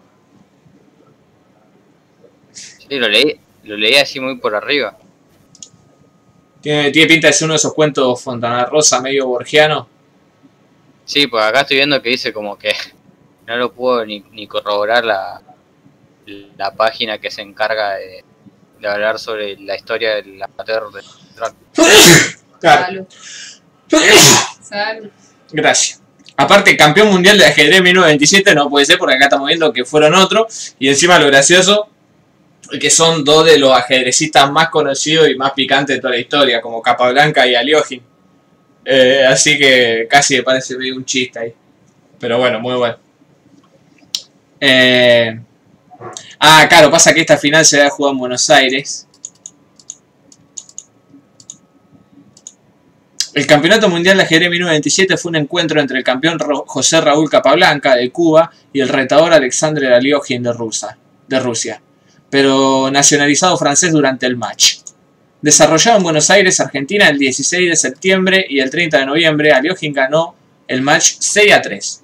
Mirá. 6 victorias de Aliogin, 25 tablas y 3 derrotas. Terrible. Eh, pero sí, ser- lo enganchaba al final. Estuvieron jugando un mes, boludo. Y sí, boludo, eran larguísimos esos torneos.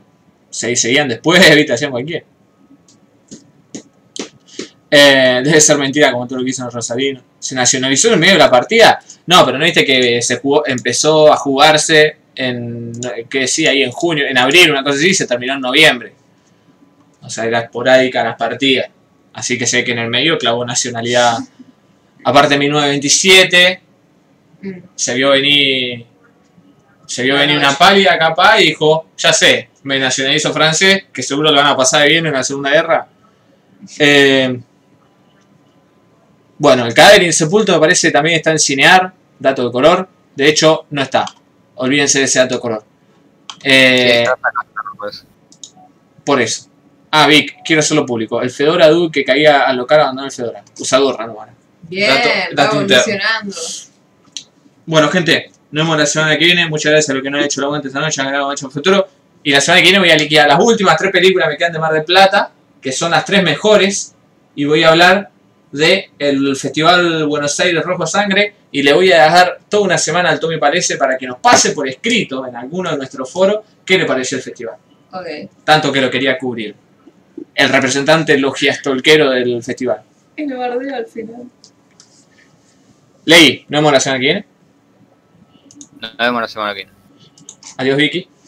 Ay, Y hasta la semana que viene, gente. Nos vemos. De Lovely Lights of All.